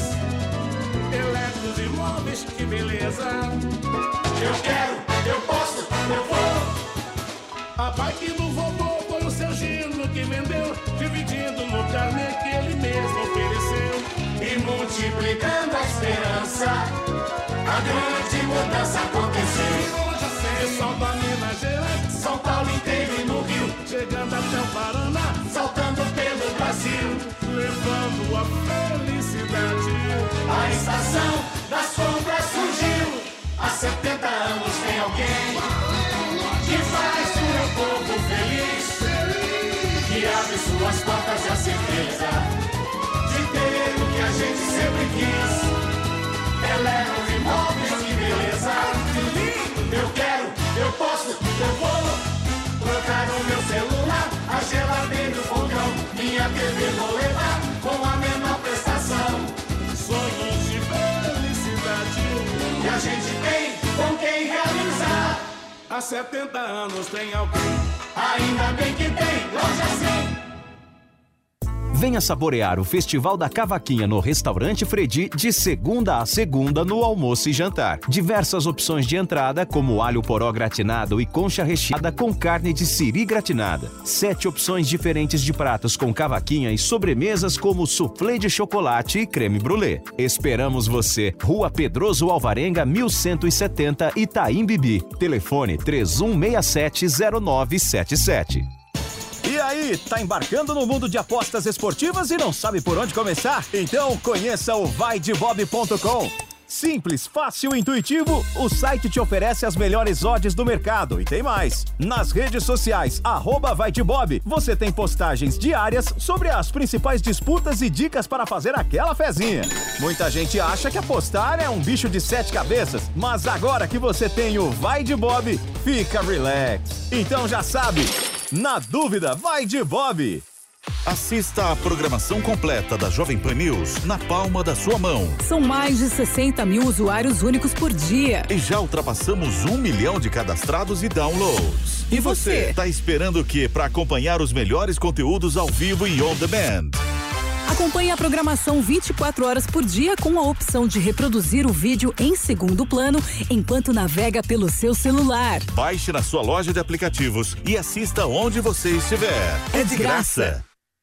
Tem tudo para crescer. Se não tiver problemas extracampo ou, ou problemas de relacionamento interno, esse time do Flamengo tem muito a ver com as ideias de jogo do Vitor. Então pode ter um crescimento do Vitor e, claro, também do Flamengo.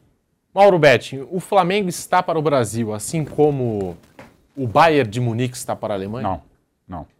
É, não. É, Ou sei lá, o Paris Saint-Germain está para a França? Também não.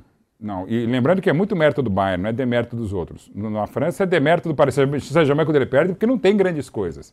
Perdeu o Lille, aquele Mônaco de 17, que ainda antes da chegada do Neymar e do, do Mbappé, até porque o Mbappé estava no Mônaco, é diferente. Na Alemanha não, tem clubes de mais, mais, mais história, clubes campeões de Champions, clubes que vão além dos clubes da França. O Flamengo está muito forte em nível de Brasil, mas ainda tem hoje, sobretudo, o Palmeiras, mas não só o Palmeiras. E tem mais equipes grandes e com entradas de SAF, com a manutenção de, de trabalhos, vai ser um campeonato. Até o Carioca vai ser mais equilibrado. Você tem o Fluminense que está bem, fez uma boa estreia contra o Rezende, também calma lá. Você tem Botafogo que já tem um trabalho solidificado, tem a SAF que está chegando no Vasco. Então, assim, o Flamengo é o time a ser batido no Brasil, como campeão da Libertadores, como campeão da Copa do Brasil, e o Palmeiras também como campeão brasileiro de novo, né? São três títulos de 16 para cá, mais duas Libertadores, enfim. E o Flamengo é o maior, mas não é obrigado a ganhar. Nem o Carioca ele é obrigado a ganhar. Não tem assim. Para mim, o único time grande, com enorme potencial, que é quase que obrigado a ganhar, é o Paris Saint-Germain no francês. Fora isso, E terminou ontem o primeiro turno, de 19 jogos, terminou três pontos à frente do Lei. Perdeu pro Rennes. Perdeu, É. perdeu com Neymar Então, e esse tem Messi. que ser então. Neymar, mas assim, Mbappé. Depois o Mbappé entrou também. É, depois, eu começou com. Aí- O etiquetê, como é que é? Eu não sei falar o nome dele, mas enfim. É, Então, quer dizer assim, o dono do Paris Saint-Germain é assim, "Bem, eu dou Mbappé, Messi e Neymar. Eu tô os dois finalistas da Copa, mais Dezen- Neymar. 19 jogos, aí tem Hakim, tem eh, Donnarumma, tem. Sérgio Ramos, Marquinhos. Eu te dou esse time aqui, você me, me entrega o primeiro turno só com três pontos de frente. Dá três Tem pontos. mérito do vice e tal, mas assim. Mas você pega o Arsenal, né? Em relação aos outros da Inglaterra, hoje tá com oito pontos à frente. É. Pô, ainda perdeu um jogador muito importante que é o Gabriel Jesus. Mas você, Vamp, que fica ali no ninho acompanhando todos os campeonatos possíveis e também os impossíveis de se assistir, dá pra comparar o Flamengo com algum desses gigantes da Europa? Então, ontem eu, eu e o Piperno, a gente estava conversando, depois do, do bate-pronto, Não, ou do, que canela- do não. Canelada. Pra que conversar depois de um programa? Aí, Vai porque na, na Quase sexta- duas horas Ah, no mas ar. é, né? pô, Na sexta-feira, na sexta-feira aqui no na sexta-feira aqui eu joguei no programa, peguei todos os continentes, né? Ásia, Europa, América, África, Oceania, e olhando os campeonatos, modo. Do Oceania também. Aí, sim, você vai pegar ali os cinco, os cinco primeiros campeonatos da Europa, né? Ali Uhum. você vai pegar a Premier League, o Campeonato Espanhol, aí o Campeonato Italiano, Italiano, o alemão. italiano, alemão e o francês. É o quinto. A gente fala que o francês é o quinto porque tem o Paris Saint-Germain. Sim. Porque se Senão não o Brasil seria o quinto do mundo. É, dá pra, nesse nível. Eu não, sim. ve- eu não vejo na África, ah, Campeonato Não, de não, Gana, não, não, de. Gana, Marrocos. Com o CACAF também não. Nada, e na Ásia também. O campeonato japonês e o coreano é melhor que o Brasil. Não, não, claro que não. Então, Agora Pepe- não mesmo. Aí o Pepe falou, momentos Eu fui pra casa pensando quando você falou aquilo, e eu botei o brasileiro junto com, com o francês. É que a gente fala muito do francês, é um campeonato difícil também, duro. E revela muita gente. É, mas Sim. ali, mas ali você tem um Paris finais Saint-Germain. Ali você tem um Paris Saint-Germain e tem três jogadores que, que são, né, terras, Neymar, Mbappé e, e Messi, né? Eu, eu vejo, se, se o Real Madrid estiver jogando e o Paris Saint-Germain estiver jogando, eu vejo o jogo do Paris Saint-Germain porque tem os três. São três caras que você para pra ver É, jogando. Bastaria um deles, né, ver, né? Então, quando eu falo assim, tá em quinto, quinto campeonato ou sexto do mundo, É, aí, é né? sinal que, que você pegar Everton Ribeiro, Arrascaeta, se chegasse lá, pegasse o Estrasburgo. É porque, se fizer um jogo, Mônaco e, e- e Flamengo ou Mônaco e Palmeiras, um jogo lá na França e outro aqui, certeza que eles perdem aqui, aqui no Brasil. Um, um monte de time na Europa. Ou se você um- cada um no seu mando de campo. No seu, pela qualidade do plantel do Flamengo, é porque a gente está aqui. Agora, vai ter uma distância muito grande. O que o Flamengo está fazendo para essa temporada é, é aquilo de querer ganhar tudo. E a qualidade do futebol brasileiro, gente. O Arsenal, que faz uma campanha maravilhosa, tem, tinha três titulares, né? Com, com o Gabriel Jesus, que não está mais. Mas Tem o um Gabriel chocolate Magalhães e no o Martinelli. Tottenham que foi um absurdo. E desses um, do time titular, sete têm jogado todas as partidas. Tem outra questão até o final da temporada. Mas enfim, o Arsenal tem menos compromissos em outras competições paralelas. Você pega o Newcastle como uma grande equipe hoje, você tem um grande jogador dele, é um brasileiro, e tem outro que é muito bom, eu tô falando do Bruno Guimarães, e tem o Joelito que a gente nem cogitava, que jogava no ataque, agora tá jogando no meio. Quer dizer, o futebol brasileiro continua produzindo, tô falando em nível de atletas, não de clubes e organização. Continua produzindo Eu muita gente aqui boa. nós temos assim alguns pontos. Acho que o campeonato melhorou nos últimos anos. Tá melhorando. Esse ano vai ser da hora. Vai ser bem legal. É melhor muito porque times se organizaram, aí o Flamengo e o Palmeiras largam na frente, aí o E todo mundo quer se espelhar os dois. Eu quero, quero quebrar esse monte de- é. Agora, outros times virando empresa, pode ser que se organizem, que comecem a disputar um pouco mais. O Atlético Mineiro, da maneira dele, já montou times fortes, né? Aí tem os investidores, também tem seus problemas financeiros. Sim, acho que melhorou. Temos mais times bons. Mas também acho que fora. tem- a gente tem uns pontos assim. Palmeiras e Flamengo hoje são dominantes no continente, ganharam as últimas quatro Libertadores. Mas eh, também, ao mesmo tempo, a gente tem grandes times que não são também muito melhores que os outros times do continente. né? Então é, é um ponto. Acho Também. que, acho que nós temos alguns que jogam para cima e às vezes eles até dão a impressão que os outros do Brasil também são muito melhores. É como eu citei ano passado, Inter foi eliminado por Melgar, o Santos pelo Deportivo Tátira, o São Paulo perdeu uma final Chega pro Del uma final, mas joga né? muito mal. O Fluminense caiu numa pré-Libertadores pro Olímpia. Sim. né? Então, uh, assim, a gente tem times bons, os dos que se organizaram, acho que jogam um nível para cima. Concordo, acho que é por aí mesmo, depois, na- comparando com o mundo, assim. Vai dizer que É. Estrasburgo, Troia, é... Não, é, não. Gé, Mas também temos alguns que se aproveitam, vamos dizer, da organização dos outros que parece Da que são onda. mais do que são. E não são, né? Eles ah, até nos O confrontos aqui na América do do Sul Prado, enfim, foi muito mal na Libertadores. muito mal na Libertadores e o 14 lugar. né? É, foi mal na... Então acho que tem alguns que jogam para cima, mas é, e até em comparação dos campeonatos. Antes a gente tinha o título aqui mais aberto. Hoje eu acho que ele não é tão aberto, né? Ele tem dois e às vezes um terceiro que consegue se meter ali nos últimos anos. Os outros para brigarem vão ter que se organizar, o que eu acho bom. Acho que, Que nem- Ótimo, se ele- organiza. eleva o nível. Você pega o Corinthians, o Corinthians só ganhou o jogo dentro de casa e terminou entre os cinco primeiros. quarto lugar. Quatro lugares. Você pegou o Inter, que você acabou de falar, foi eliminado pelo Mel. Como é? Pelo Globo do Rio Globo- Grande do Norte e pelo Melgar. Terminou em segundo do brasileiro. O Fluminense caiu na pré-Libertadores, depois no fim do ano ficou em Terminou em terceiro. segundo e em algum momento ameaçando o O Inter Palmeiras. de mesmo, gente, É uma, o uma Inter. baita surpresa, né? Ô Mauro César, você concorda com essa avaliação? O Campeonato Brasileiro desse ano promete. E assim, eu pelo menos vejo o Flamengo na frente dos demais, na frente até mesmo do Palmeiras. O Palmeiras acho que é o time que mais se aproxima, mas não tem tantas reposições, não tem tantos jogadores de qualidade como o Flamengo nesse momento, Mauro. É, só que o campeonato vai começar daqui a meses, né? E a temporada começa com os estaduais. São três, quatro meses de anticlímax, né? Tirando aí um clássico com o outro aí interessante, você tem jogos modorrentos. Esses jogos são porre, pô. Esses jogos são fracos. Não- essa coisa, ah, o estádio tá cheio, eu acho que assim, é carência, muito tempo sem ver. Então vamos lá ver o time jogar e tal. Aí o São Paulo fica aborrecido, vai, porque cria expectativa, mas o calendário é bizarro, ele começa todo torto, todo errado. Era para começar com o Campeonato Brasileiro, ter uma pré-temporada de verdade. Se os estaduais fossem curtinhos, como pré-temporada ali, um mês, né? Digamos, começassem agora, durasse um mês, aí chegasse agora em fevereiro, no máximo março, vai. Final de. perto do carnaval ali, começa o Campeonato Brasileiro.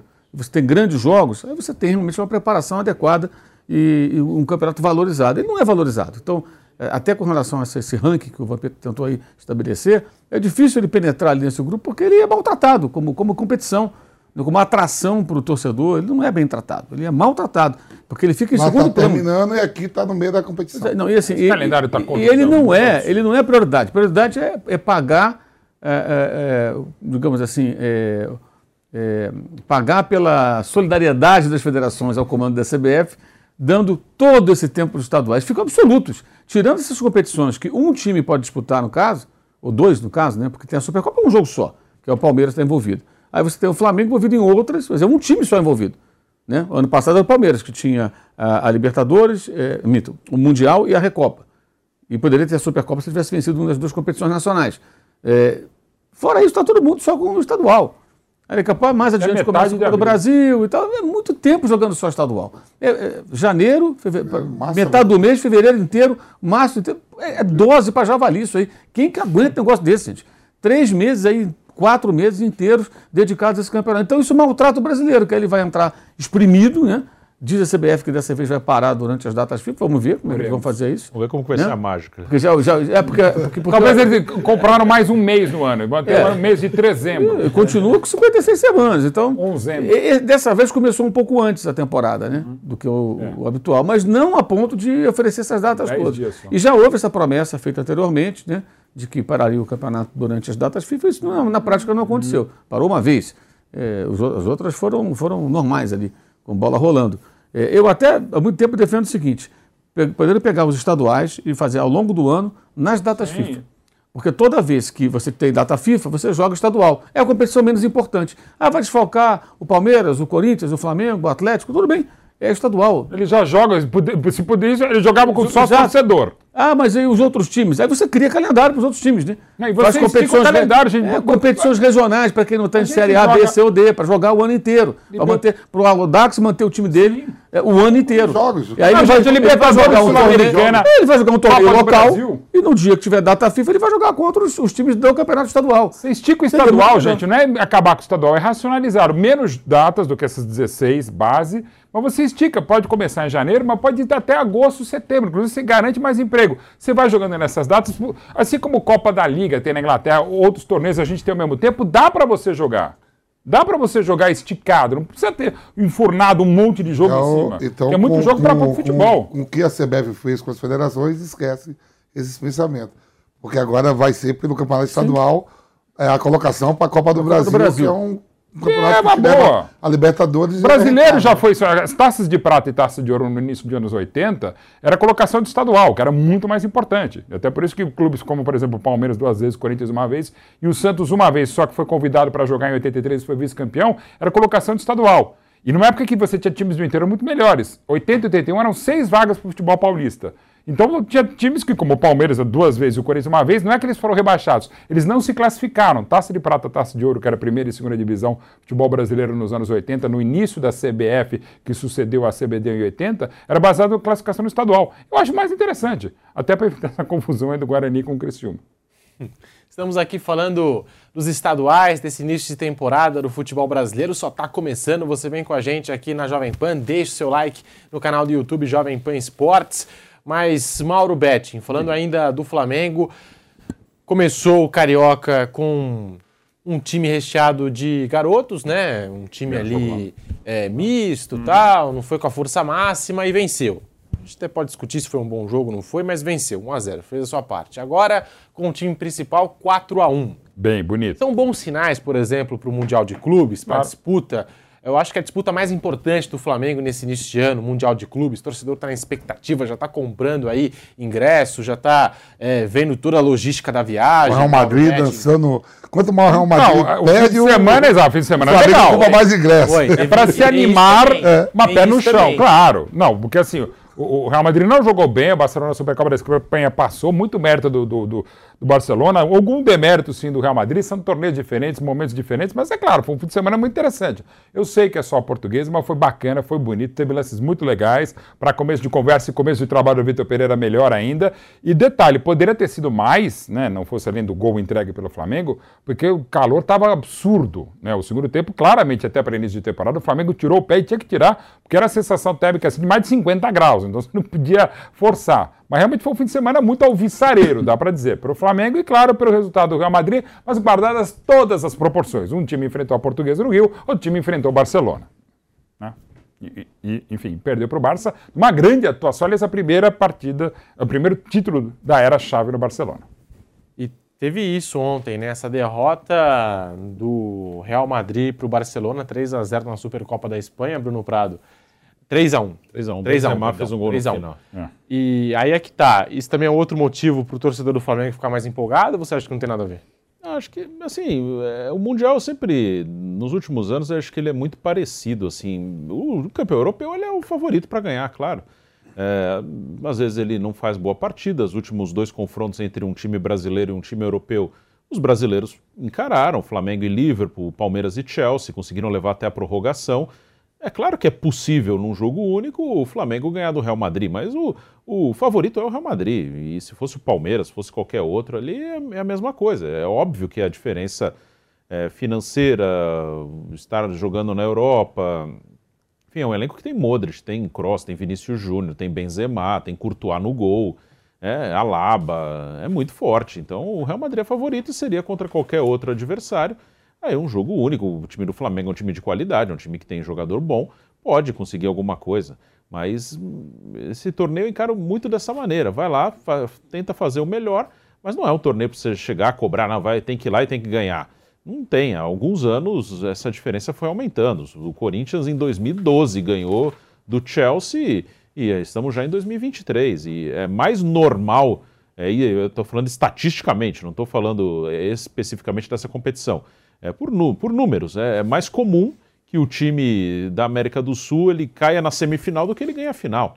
Né? O, nos últimos 10 anos, só o Corinthians conseguiu ganhar uma final. Em compensação, nós tivemos em 2013 o Galo perdendo a semifinal, em 2016 o Atlético Nacional de Medellín perdendo a semifinal, em 2018 o River Plate perdendo a semifinal e em 2021 o Palmeiras perdendo a semifinal.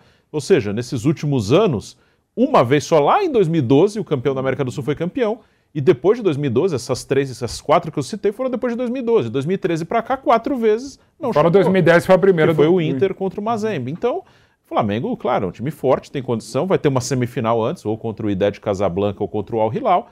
E na final, o favorito é o Real Madrid. Hum, se der para o Flamengo ganhar, é excelente, tem qualidade. Acho que o Flamengo vai fazer de novo um jogo bom. Acho que vai disputar, mas o favorito é o Real Madrid. Já já a gente volta nesse assunto Flamengo, Mundial de Clubes, início de temporada, porque ontem o Corinthians foi derrotado pelo Bragantino, 1 a 0 lá no Nabia Bichedi, e logo após o jogo, Roger Guedes, ele deu aquela alfinetada no Vitor Pereira, nós temos aqui a arte com a declaração do Roger Guedes logo após Bragantino 1, Corinthians 0, gol marcado pelo Arthur, e falou o seguinte, abre aspas para Roger Guedes, Pressão por estreia é desnecessário. Com o Vitor Pereira perdemos aqui por 1 a 0 no Brasileirão e não teve essa pressão. Com o Fernando pode ter pressão maior. A gente vai dar o nosso melhor para o Fernando, um cara sensacional, trabalho muito bom. O dia a dia está muito leve, diferente do que era no ano passado. Não preciso esconder isso de ninguém. Queremos dar a volta por cima já na quarta-feira. Fecha aspas, declaração do Roger Guedes. E na sequência, o Roger Guedes ele deu essa declaração, o volante Rony, ele concordou com o Roger Guedes, disse o seguinte: "Eu afirmo, o ambiente está melhor. Só falo isso, não toco muito no assunto. É um clima mais leve, vamos fazer de tudo para dar certo", fecha aspas. Aí, portanto, Rony e Roger Guedes na zona mista, falando que o clima, o ambiente no Corinthians está muito mais leve do que na última temporada, Vampeta. É, o Roger Guedes viveu a temporada passada em Rusga, né? Com, com com todos. A temporada passada você pode usar essa frase em 2022, 21, 22. É, onde ele vai, ele tem o problema dele, né? É, com o Vitor Pereira. Mas, assim, falando do jogo, Pedro, né? A estreia do Fernando Lázaro como treinador mesmo, né? Que ele era interino na, na última passagem dele. Né? O Corinthians não jogou bem. Né? O, o Bragantino, ali, que é um clube de Série A, que fez uma temporada também muito ruim em 2022, trocou de treinador, o português estava lá, o Palinha o Arthur começando a temporada muito bem, o Arthur acabou com o jogo. De um lado, o Arthur jogando muito e do outro lado, o Cássio pegando tudo, né? O Betti falou, 1x0 foi pouco. Poderia ter sido mais, principalmente o primeiro tempo muito ruim do Corinthians, segundo, né? O Yuri Alberto não participou do jogo, o Renato Augusto. O que eu acho na temporada é que o Corinthians não pode ficar refém do Renato Augusto. É um cara que quando joga, joga muito, né? Mas também fica muito jogo fora, né? E é o principal jogador de meio campo do Corinthians. Ontem ele, o Duqueiroz também já foi vendido também, muito abaixo, jogou mal demais. É o primeiro jogo da temporada, tudo, mas a gente tem que fazer o programa e comentar o que a gente viu, Sim. né? Não, ah, então é, desliga e volta daqui a três meses, quando os caras jogar 10 partidas, a gente vai comentar. A partida de ontem muito mal do Corinthians mesmo, muito abaixo. É, individualmente, só o Cássio jogou bem, no coletivo muito mal todo mundo, né? E, e- e principalmente a parte ofensiva, né? Do, do Corinthians, não criou nada, não tem uma criatividade de jogada individual. O Vitor, o Roger Guedes podia chegar assim, eu quero ajudar o Lázaro, mas eu vou driblar três, quatro, vou chapar, vou fazer gol. Não fez nada disso ontem. Não jogou bem. Não jogou bem. Não jogou bem. Não pegou. Terminou até a temporada. Ele terminou a temporada em alta, ele e o Adalberto. Mas ontem, no começo da temporada, não jogaram nada, nada. Entrou em rota de colisão na temporada passada. a gente Você vai sabe. esperar que ele fale assim, pô, com o Fernando Lázaro aqui, eu tenho... o ambiente tá pior do que com o Vitor Pereira. Ele não se dava com o Vitor Pereira, né? Saía, não cumprimentava. O Roger Guedes, jeito mais nenhum. complexo. né? O Roger Guedes, assim, ele me dá muita impressão, eu não conheço ele, nunca conversei com ele. E agora ele botou a 10. É, ele me dá muita impressão, assim, de que ele acha que ele joga muito mais do que ele joga, assim. Ele não é ruim. É isso mesmo. Ele é bom jogador. bom jogador. Ele não é um cara ruim, mas, assim, ele... Ele, às vezes, ele tem umas declarações que lembram as declarações do Romário quando o Romário jogava, assim. É, é um, Bem colocado. É um bom jogador, ok, mas é, é uma. Pra quê falar que o clima tá bom? Então ele tem que trabalhar, independente se o técnico é o Vitor Pereira, se é o Fernando Lázaro, se é qualquer um, ele tem que fazer o trabalho dele, pô, como qualquer profissional. Então não importa se, se gosto desse, se não gosto daquele, se o Vitor Pereira não é legal, se o outro é legal, se o outro é simpático, se o outro é meu amigo, se não é. Não interessa, tanto faz. Tem que trabalhar, independente de quem seja o treinador. Então, sim, eu acho que é totalmente. Parece que o cara faz questão de espetar o outro que ele não gostava Não tava por algum conversa, motivo. O outro já está no jogo. outro clube. Trabalhar agora e tentar fazer um bom ano. E se ele tivesse jogado muito bem, quando ele tivesse É, vencido legal, não era. Até o timing não foi legal sobre isso. Quer dizer, então o problema era, enfim. E Mérito do Red Bull Bragantino jogou muito bem, legal, 1x0. Foi pouco, não fosse o Cássio. O Cássio, uma situação monstruosa, de novo. Agora, todo time espaçado coletivamente, tecnicamente ruim, sim, sem Renato Augusto, sim, sem o Alberto, mas não era para jogar tão pouco. E lembrando que ele falou nessa declaração, ah, a gente perdeu aqui ano passado pro Bragantino, lembrando que o Corinthians não perdeu pro Bragantino no ano passado, hein? Não, o Corinthians faz a- venceu os três jogos que teve Faz- contra o Bragantino. Vinte e tantos anos que não perdia no, no Paulista. Exato. Mauro César, declaração desnecessária do Roger Guedes? Bem, esse jogo que você lembrou foi 1x0 gol do Renato Augusto, né? Quando jogou lá. foi. Mas ganhou, quer dizer, o camarada não sabe nem quanto foi o jogo. É que o Roger Guedes devia estar sido, ter sido afastado. relevante, né? Roger Guedes tem a menor relevância, que ele fala, Romário Guedes, Roger Guedes. É, é, eu acho o seguinte, é, a pergunta que eu me faço é a seguinte, até quando o Vitor Pereira vai ser munição para a cortina de fumaça do Corinthians para os seus problemas? Exato. Durante um tempo aí, diretoria, até coletiva para falar sobre isso teve. O Corinthians tem mil e um problemas. Não tem coletivo para falar sobre problemas do para falar do Vitor Pereira teve. Quer dizer, você aproveita que a torcida está com raiva do cara, né? Porque o cara não vai ficar no Corinthians, vai para um outro clube, para o Flamengo, e fica falando dele. Aí você não fala dos problemas. De repente surge o Felipe Coutinho na imprensa, aí teve o Cristiano Ronaldo, aliás, ontem até eu, fiquei perguntei na rede social, falei, Romero é o novo 11. Falei, o CR7 vai ser o quê? 7 mesmo ou vai ter outra camisa, né? Cristiano Ronaldo. CR11. Pô, Poderia mudar, CR10, mas aí o Roger Guedes não sei. Não, o Roger Guedes não ia abrir Camisa mão. 10 do Não, senhor. Ronaldo. Vai com a 10. Então, Ele que joga. Agora o jogador utiliza o Vitor Pereira também como cortina de fumaça. Quando ele fala isso, ele provoca uma conversa paralela e, em parte, destilado que é a atuação ruim do time. Né? A atuação ruim do time. Eu acho assim, o torcedor tem que ser muito ingênuo para embarcar nessa. Que entre um técnico, independentemente de você gostar ou não do técnico, que cobra do jogador, que tenta fazer o cara produzir mais, né? E, e um jogador que alega que está mais leve depois de uma derrota, uma atuação ruim, por mais que seja a primeira rodada e tudo, com quem você fica, no caso? Ah, não.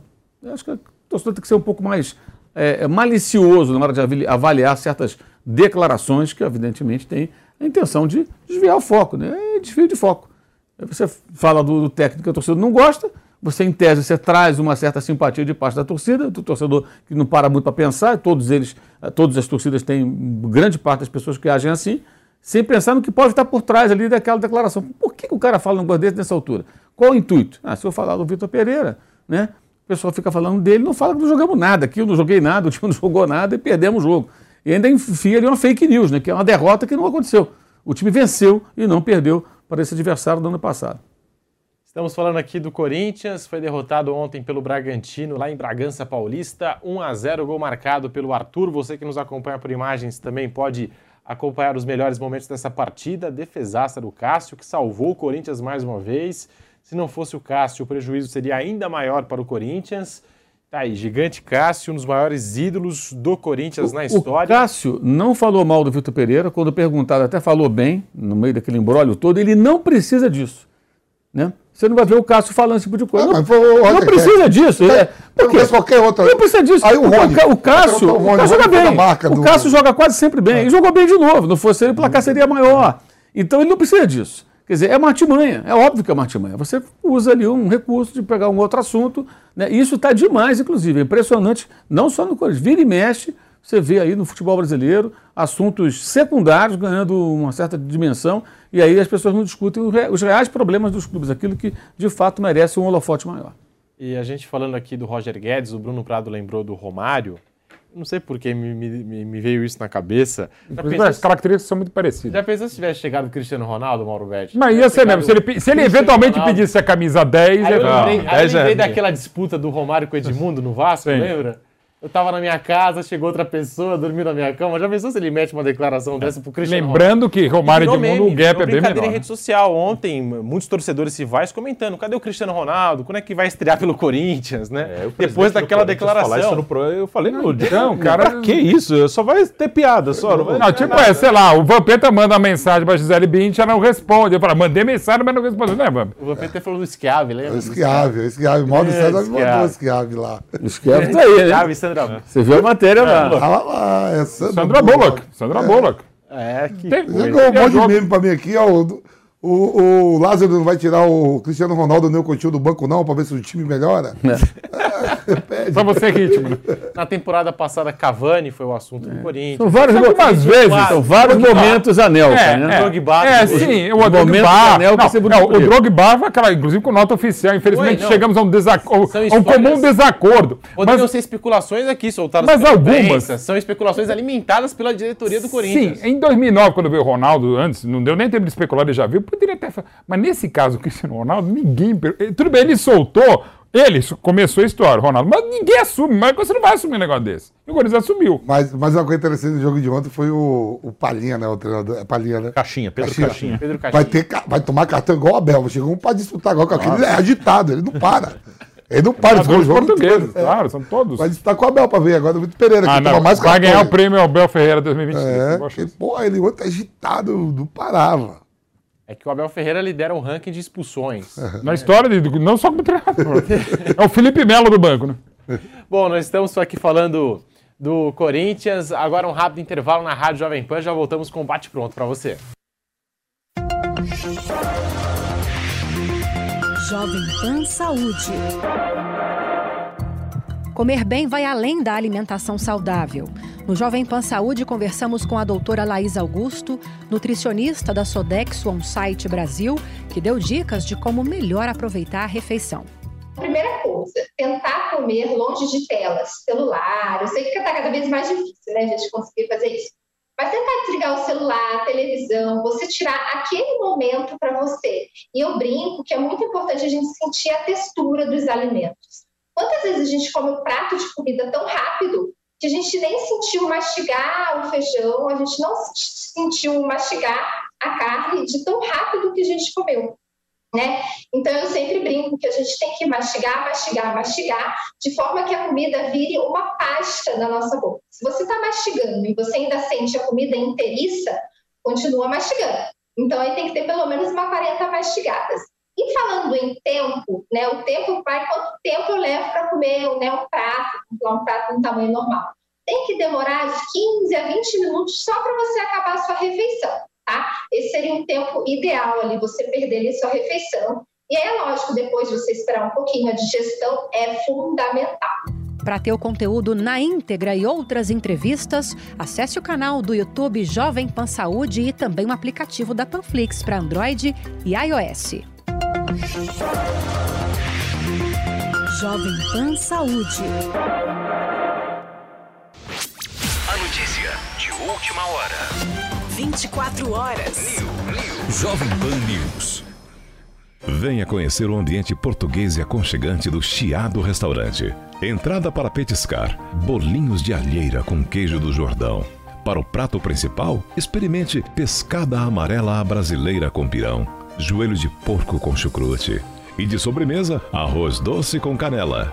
Imperdível. Chiado Restaurante Bar, Avenida Jurucê 776, Moema. E-mail reservas arroba chiadorestaurante.com.br E aí, tá embarcando no mundo de apostas esportivas e não sabe por onde começar? Então conheça o vaidebob.com. Simples, fácil e intuitivo, o site te oferece as melhores odds do mercado e tem mais. Nas redes sociais, arroba vai de Bob, você tem postagens diárias sobre as principais disputas e dicas para fazer aquela fezinha.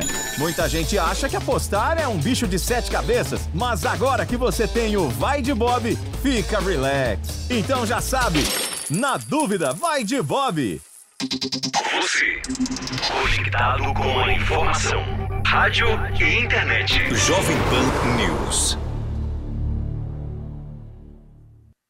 Estamos de volta na Rádio Jovem Pan e agora eu tenho uma dica para você. Quer ganhar uma grana fácil enquanto se diverte? Então vai de bob.com que você pode transformar os seus palpites em dinheiro. Na dúvida, vai de Bob, QR Code está aqui na tela para você poder acessar o site, você conferir as ofertas imperdíveis do Vai de Bob.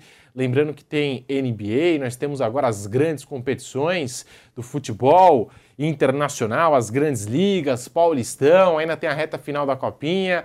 O ano já começou a todo vapor e você pode fazer aquela fezinha nos campeonatos estaduais que finalmente estão entre nós e tem também as partidaças da Premier League, Superliga de Vôlei, NFL, UFC, Grandes Lãs de Tênis e muito mais. Tá cheio de coisa boa e para quem curte NBA, por exemplo, não decepciona, tá? Se liga só que essa semana tem Knicks e Raptors, Hawks versus Miami Heat, Spurs versus Nets, Celtics, Warriors e vários outros jogaços. E o vaidebob.com é o lugar ideal para você curtir toda a emoção da laranjinha. Para quem adora palpitar na principal liga de basquete do mundo, o Vai de Bob trouxe uma promoção para lá de sensacional. Olha só, Faça apostas múltiplas em quatro ou mais seleções de partidas da NBA e concorra a prêmios incríveis. O vencedor leva para casa uma camisa do seu time preferido da NBA. Então tá esperando o quê? Hora de testar os seus palpites.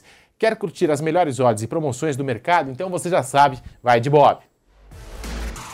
Boa, seguimos aqui com o bate pronto para você em todas as plataformas como adora o nosso velho Vamp e o Vampeta.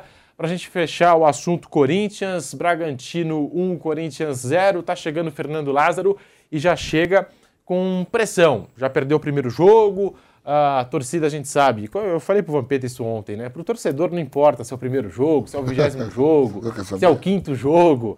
O torcedor quer resultado e quer resultado para ontem. Ainda mais tratando do Corinthians que investiu, que trouxe é, medalhões no mercado da bola. Claro que ontem Vampeta não tinha Renato Augusto, não tinha Yuri Alberto, Não, o desfalques importantes. O resto de todo mundo. Romero não jogou. Mas o Romero chegou agora. Tô Bidu também, que foi reforço para a temporada, não jogou. É lateral, hein? Então, assim, é, não era o Corinthians completo, vai. Mas um Corinthians que levou Botou a um Renato Augusto, botou o Renato Augusto e o Yuri Alberto. O resto é a cavalaria toda. Ainda então não é os melhores, se não os melhores. Desculpa, ainda com, assim. com mais de um mês de pré-temporada. Mauro César, tá aí. O Corinthians que ontem não teve a participação do Renato Augusto, não teve a participação do Yuri Alberto. Eu acho que foi uma contratação do Corinthians a permanência. Claro que a gente vai questionar, e, e sempre nós vamos questionar uma contratação que envolve é, seis jogadores, é, fatia de um, fatia de outro, percentual de venda, preferência de compra de uma jovem revelação tal. Mas no quesito técnico, o Corinthians sempre ganha com jogadores do nível do Yuri Alberto. Mas tá aí, Corinthians começa a temporada com derrota e sem Yuri Alberto e Renato Augusto, que eu acho que são os dois principais jogadores. Né? Tem o Cássio no gol, mas na linha são os dois principais jogadores do Corinthians. É, assim, as ausências não justificam a atuação tão ruim, né? Poderia ser melhor, né? É, não é o resultado o problema, mas o, o que o Corinthians não apresentou, né? Atuação fraca. É, eu acho que o grande problema é que o Corinthians tem um técnico que é um, na verdade, nem técnico ele é, né? Ele era um analista de desempenho, virou técnico interino e foi transformado em técnico é, é, efetivo no comando do, do, do time profissional. E, evidentemente, esse resultado, a insatisfação, a má repercussão do, da atuação muito abaixo, isso vai fazer com que ele precise de atuações e resultados é, imediatos para ter tranquilidade. Um técnico maior não consegue passar por essa turbulência sem é, maiores, maiores dificuldades, ou com poucas dificuldades. Um técnico que nem técnico era, é evidente que se a coisa não caminhar bem, ele começa a ser pressionado, aí vamos ver até, que, até onde vai a fé da diretoria no, no, no Lázaro, ou não. Né? Acho que esse que é o maior problema. Começar com uma derrota é, é, e jogando muito mal, né? embora a gente saiba que o Campeonato Estadual não merece, nesse início, toda essa é, repercussão, tem que entender que é um começo de trabalho, mas óbvio que a gente sabe também que vai haver cobrança por, por atuações melhores nos próximos jogos. Isso é muito ruim. É, o ideal seria que ele tivesse ontem uma atuação melhor, o time que não perdesse o jogo e conseguisse com isso ter tranquilidade para trabalhar. É, mas, por outro lado, a torcida está mais preocupada, as organizadas pelo menos, reclamar dos ingressos do que do time, que eu acho pertinente. Né? É, os ingressos absurdos que são cobrados, preços assim, não só do, do como visitante, não, preços dos jogos de Itaquera. Estão reclamando dos preços dos jogos em casa. É, e acho que isso faz parte, acho que faz parte do, do até, até da origem das organizadas, né, de que, que é participar não, não em atos de violência, sim contestando decisões de dirigentes, posturas é, é, dos cartolas e, e, defendendo o interesse do torcedor. Então, ontem, pelo menos para o Lázaro, o bom foi que a, a, bronca não era com ele, a bronca com a diretoria, a bronca, a bronca com o preço do ingresso ou com outros personagens aí da cartolagem do futebol de São Paulo e não com o time. Mas vai, vai sobrar para ele se o time não apresentar progressos. Porque começa aquela ideia, não é técnico para o Corinthians. Mas por quê? Não, não é, não é, não é, não serve. Ah, não serve para o Corinthians. Por que, que não serve? Não, perder não serve. Esse tipo de discurso começa a ganhar corpo, né?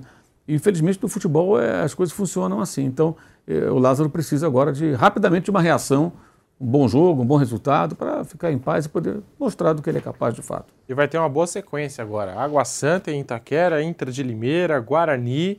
E aí tem o São Paulo, que já é um Todos teste. começaram muito mal, né? Inclusive. Todos os adversários agora Sim. começaram mal. O problema é que o grupo do Corinthians é um grupo chatinho.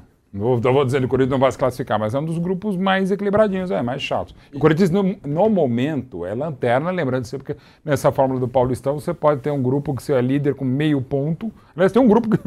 Aliás, Ninguém ganhou. É, até um Perdeu ponto. menos. O, o líder tem, um empatou, os outros três perderam. Bom, PT, outra preocupação da torcida do Corinthians é o Fausto Vera. Ele deixou o gramado de Além jogo com a bota ortopédica. Será É. reavaliado para ver a gravidade É, da lesão. Lance, no lance deu pra ver que foi torção ali de todos eles, né? Pé vira. E o que uma lesão agora do Fausto Vera, já no começo da temporada, pode significar para o Corinthians em grau de ausência. A gente tem até na tela aí, ó, o momento. Eu tá? prefiro nem olhar, viu? E, É tornozelo, torção de tornozelo. e o- então quer dizer que torção de tornozelo, qual que é a gravidade disso, você que foi jogador? Quanto tempo será? Pedro, eu gosto muito de você e tudo, mas não fiz medicina não, irmão. Não sei. Pô, mas- Medicina não, gosto de você. Colgão. Doutor, olha, se você tivesse feito medicina, qual seria a área? Você já saberia se você fizesse parada aí, medicina? essa, essa, essa parada aí é boa. de- Ortopedista? É, pô, Pedro, ah, Pedro, aí, você que foi, pá. Não, não, ah, o diagnóstico ali e tal. Fiz o exame. É, duas semanas. Bom, isso posto. É isso que o torcedor quer ouvir. É isso que o Não, agora eu, eu vou falar com o torcedor do Corinthians quer ouvir. Pensa aí, o Fausto Vera machucado, que seja um mês, sei lá, não sei. Quem é as opções de. Quem é as opções para volante? Sabe quem vai ser? Rony. Por isso que o Rony estava do lado do, do Roger Guedes. Cantillo, Rony. O Xavier saiu, né? Eu acho que foi, foi emprestado, né? Não tem, Pedro. Olha lá ele, ó. Ah, ele Com a do botinha e tal. Ontem com a bota Não, ortopédica. aí que eu falo, olhando o plantel do Corinthians, perde um Fausto Vera, Mauro, Pô, importante, claro. do Queiroz está indo embora. Aí você olha assim, vai ter que contratar mais um volante. É, sim. Quando o Queiroz foi embora, aí vai ter Vai que ser o meio do- Rony. Rony. Pra É, segurar o a Rony onda. entrou aí. Entrou no segundo tempo. É, Deu Rony e Cantijo. O elenco do Corinthians ontem foram poucos desfalques mesmo, né? Que dá. Na lista total Hã? aparece lá nove desfalques, mas tem dois que chegaram agora. Hã? Aí o Mosquito teve uma lesão de cruzado. Claro, por isso que contrataram o Romero, eles falam É. que trouxe o Romero um bocadinho. Aí tem o Adson suspenso, que no próximo jogo vai estar disponível. Mas assim, não tem. Ontem teve que jogar o Júnior Moraes, que até agora não jogou no Corinthians. É, tem o- quando não tem o Yuri Alberto, é o Júnior Moraes. Se tivesse o Romero, até tá podia legal, fazer uma né? dupla Romero-Roger Guedes, mas também, assim. É um elenco que tem alguns nomes importantes, Renato Augusto, é, o Paulinho, que daqui a pouco pode estar à disposição. Importantíssimo. É, só que não dá para saber também acontecer. Ele, eu lembro que ele não vinha bem mesmo antes de machucar. Ele não Ah. estava jogando Sim, bem. verdade. Aí ele machucou e agora como é que vai voltar? Não dá para saber.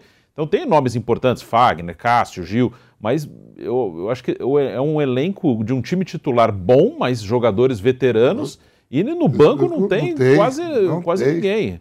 Eu vejo muito mais como um time assim para alguns grandes jogos, um mata-mata. Pode esse time de 11 aí jogar bem um jogo ali de mata-mata porque tem qualidade, mas para uma temporada inteira é vai, ter, vai ser duro. E, e mesmo assim, Bruno, é, aqueles 11, sem o Renato Augusto, perde demais. Perde. Muito. Fica muito refém do Renato Augusto. Tem que contratar um meio, porque o Renato Augusto a gente sabe que tem problemas físicos e é um ano mais velho. É, Cada ano claro, que passa, claro. um mais velho. A, a, zaga, o Cássio histórico, o Fagner é um dos melhores laterais da história do Corinthians, um baita zagueiro nesse século, Balbuena muito bem, Fábio Santos maravilhoso. E sabe como eu odeio uma coisa que, infelizmente, uma praga disseminada na imprensa esportiva, que a gente fica eh, aposentando jogadores, jubilando treinadores, enfim. A, a expressão ex qualquer coisa de atividade é odiosa, mas enfim. Mas é muita gente de qualidade de história, mas muita gente. Um ano mais velho.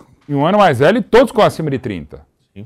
Fábio Santos muito bem ainda tal. Fagner bem ainda, Gil bem, Balbuena bem, Cássio bem, goleiro é uma outra situação tal. Mas, gente, é muita gente de muita idade. É um time cada vez mais veterano. Sim, e todos históricos, não estou falando, mas todo mundo junto, não estou falando que não deva jogar. Você pega os laterais e os zagueiros, esses são os principais. Até porque, inclusive, tinha um moleque muito bom, que é o Robert René, que já falamos, já está saindo. O Raul Gustavo, que podia ir, tá, também já foi embora. Você tem para frente o Renato com mais de 30, o... o próprio Paulinho. Paulinho, o Juliano, Juliano. que tá na faixa dos O Juliano, 30. ele se preocupa mais com o, o Juliano. Joga demais, né? Pá, esquece o short, cara. Ela se preocupado mais com o short do que com o. O Neto também era assim, lembra? O Neto arrumava toda hora o calção. Ah, o Neto arrumava o short para bater a foto. O e aí dava certo. Com o short. É, é bom, é só para ter reserva. Isso! Só para ter reserva. Estamos aqui no Bate Pronto ao vivo pela Rádio Jovem Pan, também no canal do YouTube Jovem Pan Esportes. Deixe seu like. Agora vamos falar do Palmeiras. O Palmeiras que começou a temporada com um empate, com a cavalaria toda. O técnico Abel Ferreira colocou o time principal. Claro, Palmeiras perdeu o Gustavo Scarpa, perdeu agora Danilo, mas é o Palmeiras que o Abel Ferreira tinha. E ele colocou o melhor Palmeiras à disposição. Depois vou até perguntar para o Mauro Betting uhum. se não cabia Gabriel Menino na vaga do Jailson, mas também entendo a escolha do Jailson. Acho que vai voltar a jogar, inclusive, ganhar né? tempo de jogo, Sim. rodagem. Rafael Veiga também, está voltando de lesão. Uhum. Mas como que você avalia esse primeiro jogo do Palmeiras? Dá para ficar é, espantado com o resultado, com o desempenho do Palmeiras, Mauro Betting? Dá para se preocupar com esse primeiro jogo do Verdão? Não, para não ser repetitivo, assim, é cedo para todo Flamengo, mundo. Tal. A gente viu, o Flamengo começou, ó, o time principal do Flamengo já começou atropelando no Campeonato Carioca 4 a 1 Sim, mas o São Bento, embora esteja na Série C, é muito melhor que a Portuguesa do Rio, que não tira mérito do Flamengo e nem, nem, nem suavizar nem a expressão, enfim, passar pano é, para a atuação do Palmeiras. Não foi boa, ainda que o Palmeiras tenha criado no final, mais na base do abafa, oito oportunidades de gol, sem contar os dois lances corretamente impedidos eh, ou anulados, né? Aliás, cara, o que teve de gente, eu estava no estádio, né? Eu cheguei tarde porque estava no outro jogo, aí cheguei tarde. Tá aí as cenas, a gente tá vendo algumas. O que teve de gente que não viu que o gol foi anulado, gente que, tirando foto no final, falou, pô, não foram poucos. Eu achei, eu achei engraçado que um amigo me mandou, né, que estava no estádio, e eu tirando foto no final com uma pessoa lá, falou, pô, não foi bem, mas pelo menos ganhamos, né? Eu falei, só uma coisa, pato gol. A pessoa ficou assim, sério? Não foram. E eu comentando hoje outro centro de custo lá, a pessoa falou, outras pessoas também mandaram mensagem assim, não poucas pessoas, o companheiro Vitor Lopes da TNT disse, desceu no elevador, com pessoas falando, pô, 1x0 tá legal. As pessoas, algumas não viram que o gol foi anulado. Porque quando o gol foi anulado, não teve aquela coisa, ah, tipo, voltou a bola, o pessoal ficou, o segundo gol do Dudu aos 37, o pessoal, ah, beleza, tá, segue o jogo, e não viu que o gol tinha sido anulado. Enfim, acontece. É, e quando chega nessa, nessa faixa assim, dos 40 do segundo tempo, a gente sabe. É. Todo mundo vai embora. Vai embora. Tá, mas, não, mas a gente tava, aliás, insisto, é o maior público da história do Palmeiras no jogo de estreia, como Muita foi gente do se adianta, São Paulo. estacionamento. É, mas, mas, não era porque o pessoal não estava vendo, é porque o pessoal não prestou atenção. Né? E, e não teve aquele muxoxo tanto com a anulação do gol do Dudu. Mas não foi a atuação horrorosa do Palmeiras, claro que não foi. O Jair precisava voltar a jogar, importante. O Veiga também. Eu acho que para esse elenco é Dudu e Rony pelas pontas, Veiga por dentro chegando e o Hendrick à frente. E, e até interessante, se ainda tivesse o Scarpa, seria evidentemente excelente se permanecesse, como é que seria a montagem no time? Possivelmente o Veiga seria, seria reserva. Porque acho que não dava para você botar um time tão ofensivo assim. O Zé Rafael na cabeça da área, no lugar do Danilo, o Scarpa segurando, talvez um certo ajuste seria necessário. Mas a boa notícia é assim, um Hendrick é esse absurdo mesmo, ainda que não tenha feito gol, teve o gol anulado, mas assim, uma ou outra jogada, e muita gente comentando, vendo ele em campo pela primeira vez, né?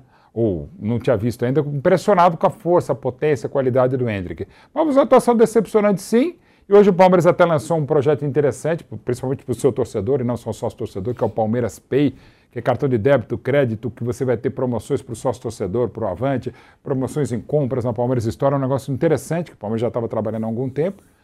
É, e a Leila Pereira, nessa coletiva, ao lado do próprio Abel Ferreira, os, ambos falando que o Palmeiras vai às compras mesmo e talvez até essa semana possa trazer. E o primeiro nome da lista é o Matheus Henrique, que é um jogador bastante interessante para esse meu campo. Assim, é, eu acho que primeiro jogo da temporada, longe de um empate contra o São Bento no primeiro jogo se tornar motivo de crise. Mas a gente sabe o que passa pela cabeça do torcedor. Mauro Betting, Vampeta, Bruno Prado, porque já no dia 28 de janeiro o Palmeiras tem o Flamengo. Perdeu dois jogadores titulares.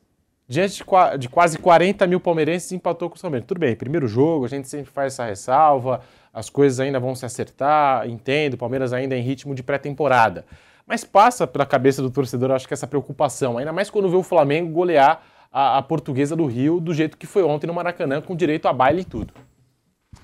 É, assim, né, a gente pegando os estaduais começando, né? Brinquei, brinquei não, de verdade mesmo, já tá fumaça lá na Bahia, lá em cima do Vitória, que bateu no meio de semana, e goleado em casa. As fumaças vão vindo, o torcedor quando vai, o torcedor quer ver ganhando. Uns com mais um pouco de, de, de diferente do Palmeiras, diferente do que é o São Paulo. Né? O torcedor São Paulo lota e carente de título. O Campeonato Paulista há dois anos, vai fazer dois anos. Né? É, tranquilidade. É, para alguns clubes, um pouco mais de, de tranquilidade do que fumaça. Para outros, não. Você pega aí, o modo de um, uma estatística aí de público e de resultados do, do, do, dos quatro grandes, né? Só o Santos ganhou, os demais não fizeram gols, né? Uhum. Quantos anos não, não acontecia isso? Mais de 20 anos, Santos, com certeza. E o Santos ainda ganha aos 50 do segundo Sim. tempo, contra o Mirassol, que está na Série B também, né? Subiu. É, aí, ah, vai se assustar, o Flamengo pegou lá o, o, a portuguesa do Rio de Janeiro. É os estaduais com, começando, vi o esporte jogando, vi o Fortaleza, Ceará. Só o Campeonato Gaúcho ainda que não começou, nem o Mineiro, né? Então, quer dizer, é a primeira rodada. É legal que pelo menos dá debate aqui para nós, para o tempo passar, a gente tá ganhando nosso dinheiro e tá falando de alguma coisa. É, não, porque se realmente, se dá lógica, São Paulo ganha, Corinthians ganha, Palmeiras ganha, aquela coisa. Não, pelo menos estamos aqui aí. Pode aqui. empolgar. Se não empolgar aí a produção, falta 13 minutos para acabar e a gente conseguiu fazer o claro. programa. Não, é aquela coisa, a gente vê... Quando, você viu quando terminou a Copa, a gente vê aqui, vamos falar de quê? Vamos enrolar o povo do que tá em cada Copa. Não, o semblante do, o semblante do Pedro é sempre legal, ele começa a falar da... Como, como? É, o que vai ter de jogo, da programação e tal, aí ele da vida, torcedor do São Paulo vaiou, o Flamengo estreou bem, já viram o dedo do Vitor Pereira, é, o Santos não sei o quê. Pronto, agora tem que. a gente fica em casa, acompanha. Agora a gente tá falando coisa séria porque tem. Não que, não que antes, depois da Copa, não tinha. Mas não tinha o que falar. A gente tava aqui, ó. Ah, fala aí quem é o melhor treinador do mundo, não sei o quê, para passar o tempo. Porque Aqueles não, rankings. É, não pode sumir. Não pode... Melhor cobrança do arremesso lateral. Tem, do... tem a grade, tem os horários. falando em cobrança. Tem os horários. Agora não, agora a gente tá falando de verdade mesmo. Que... Mas, mas duas semanas aí a gente tava enrolando todo mundo. Não, não é, aquela porcaria do mercado da bola, que essa produção adora, e esse aqui toda hora. É, é muito chato o mercado da bola. Pô. Falar do quê? Não, não, não, você não é você não. Você que a gente tem que fazer alguma coisa. Vamos falar do quê? É, o tá contando tudo. É, meu, até até do Oklahoma, como é City, é o time que mais tomou mundial de clubes. Falamos é, do Auckland, Auckland City. Não, é, é, o time que mais jogou mundial. É, é uma potência. O, o aproveitamento não é tão bom, mas é que agora, mais jogou, tá Agora fica com nós, vamos botar a audiência de novo, vamos arrebentar, porque agora tem pauta pra tudo. Tem duas horas, a gente vai falar de tudo. E lamentavelmente, para quem gosta de cinema, né, é, Dina Lollobrigida nos deixou. Um dos grandes nomes da história do cinema, atriz italiana maravilhosa. Mas isso que o Vampeta falou é verdade. A gente chega, pelo menos nas últimas duas semanas, a gente chegava aqui, e aí, Quem será o treinador da seleção? Ninguém sabe aí. Qual vai ser o assunto? Continua o mistério. mistério. Mas aí, mistério. agora fica o mistério, mas a gente agora tem pauta. É. Antes não tinha. Quem é? E aí, você acha que é quem, Mauro? Mentira, para passar o tempo para a gente ir embora. Olha, e isso só não foi para vocês lembram, em 2005 o Vampeta jogava o famoso Wagner Love no timão, cara. Aquele ano, em 2000. Depois ele viria, parece que o Wagner Love foi numa loja do Corinthians lá. Que... Não, e, não, e, e o Kia, cara? O Kia conseguiu fazer a camisa com o nome dele sem não tinha nada fechado. Até por isso que não fechou. Os caras na rua ficaram pé da vida porque não tinha nada. O Wagner logo no timão. Ô, Mauro, aí ontem no programa do, no, no Canelada, eu me pergunto, não, torcedor, é o primeiro jogo, não sei o quê, tem que ter um pouco de calma, pá, pá, mais paciência. Eu digo, vai lá na Bahia, que lá também tem programa, viu? lá, lá tem um Globo Esporte, uma hora dessa. Tem os programas da Bahia de esporte. Chega pro torcedor do Vitória, que no meio de semana empatou e tomou quatro. quatro. Não. Tem um pouco de calma no mesa redonda não. de lá. É, é fundamental ter Vai lá na Jovem Pan Salvador e fala pro torcedor. É, tem lá Jovem Pan Salvador. É horroroso, mas também dá pra derrubar todo mundo. Pô, tomou quatro em casa, pô, nunca existiu. Itabuna. Meteu... Grande Itabuna. E lá tem, ó, eu quando comecei a carreira lá, era Bahia, Vitória, Sim. Fluminense de Feira, Catuense. Atlético de Lagoinhas, que ganhou agora o último. Agora tem o Doce Mel, cada nome de time lá, o Vitória, o Itabuna. Itabuna é um clube tradicional, é, Barcelona é. lá. Agora tem Barcelona, tem tudo. E o Itabuna, Plate de... o Itabuna, o Itabuna, Não, tem o Boca Juniors de Ilhéus, né? O Itabuna sempre participou do Campeonato Baiano. Não, verdade, não é... Agora em Feira de Santana tem Bahia de Feira, Fluminense de já feira. teve o Palmeiras de tem, Feira. Tem mais de 10 times de Feira de Santana. Teve o Palmeiras, Palmeiras de, de Feira de Santana. A gente segue falando Colo, aqui dos colo, estaduais, também do Palmeiras, mas antes um rápido intervalo no canal do YouTube Jovem Pan Esportes, rapidinho e também pela rádio Jovem Pan. Já voltamos com o Bate Pronto para você. Futebol na Jovem Pan. Um show de informação e opinião. Aqui, a mais vibrante transmissão, com a palavra de quem faz o jogo e a emoção da bola rolando. Entre em campo na sintonia do melhor time de esportes do rádio brasileiro. Oferecimento. Loja e 100, 70 anos realizando sonhos. Ainda bem que tem. Loja e 100.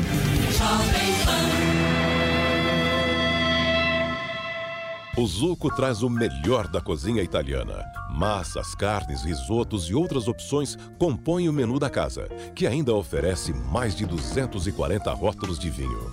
Zuco, Rua Adoc Lobo, 1416. Você, conectado com a informação. Rádio e internet. Jovem Pan. News.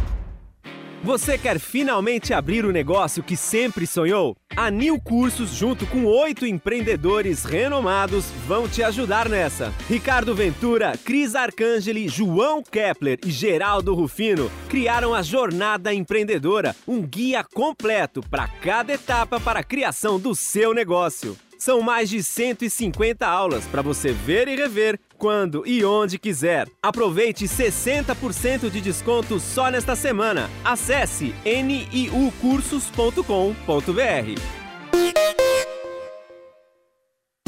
E aí, tá embarcando no mundo de apostas esportivas e não sabe por onde começar? Então conheça o vaidebob.com. Simples, fácil e intuitivo, o site te oferece as melhores odds do mercado e tem mais. Nas redes sociais, arroba vai de Bob, você tem postagens diárias sobre as principais disputas e dicas para fazer aquela fezinha. Muita gente acha que apostar é um bicho de sete cabeças, mas agora que você tem o Vai de Bob, fica relax. Então já sabe, na dúvida, vai de Bob. A Jovem Pan está com você em todos os lugares e em todos os momentos. De manhã, informação e opinião na medida, para começar o dia do jeito certo. Bem-vindo, já estamos no ar, começando o Jornal da Manhã para todo o Brasil. Os principais assuntos. A notícia de última hora. Uma frente fria chegou ao Rio de Janeiro. E aquilo que mexe com a sua rotina. Até o momento, o engarrafamento. Tudo passa pelo microfone da Pan. A Jovem Pan está com você o tempo todo, com som e imagem. De Brasília, Luciana Ventura. Certo, Popeta, como é que foi a conversa com o Marcelinho? Do Rio, Rodrigo Viega. Viu só? Acesse jovempan.com.br, baixe o aplicativo da Panflix e se inscreva em nossos canais no YouTube. Jovem Pan News.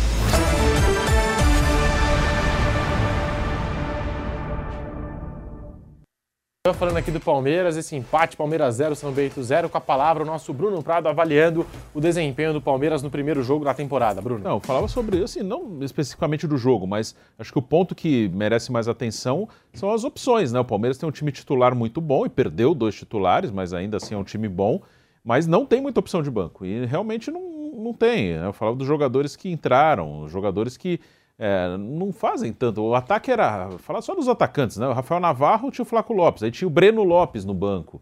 É, o Merentiel não estava nem no banco, mas hum, realmente para quando precisa mexer, quando precisa do banco, o Palmeiras não tem tantas opções assim. Ele poderia, sei lá, usar o Mike mais avançado, ou trocar pelo Marcos Rocha, ter um lateral mais ofensivo, colocar o Mike na ponta, como ele já usou em alguns momentos, mas realmente nesse ponto seria interessante. Eu, eu gosto até dessa política do Palmeiras de não sair contratando igual numa loucura, mas pelo menos uma peça no meio-campo, uma no ataque, acho que seria interessante para ter de opção ali. E Mauro, é isso, né? São sempre os mesmos quando a gente olha para o banco do Palmeiras.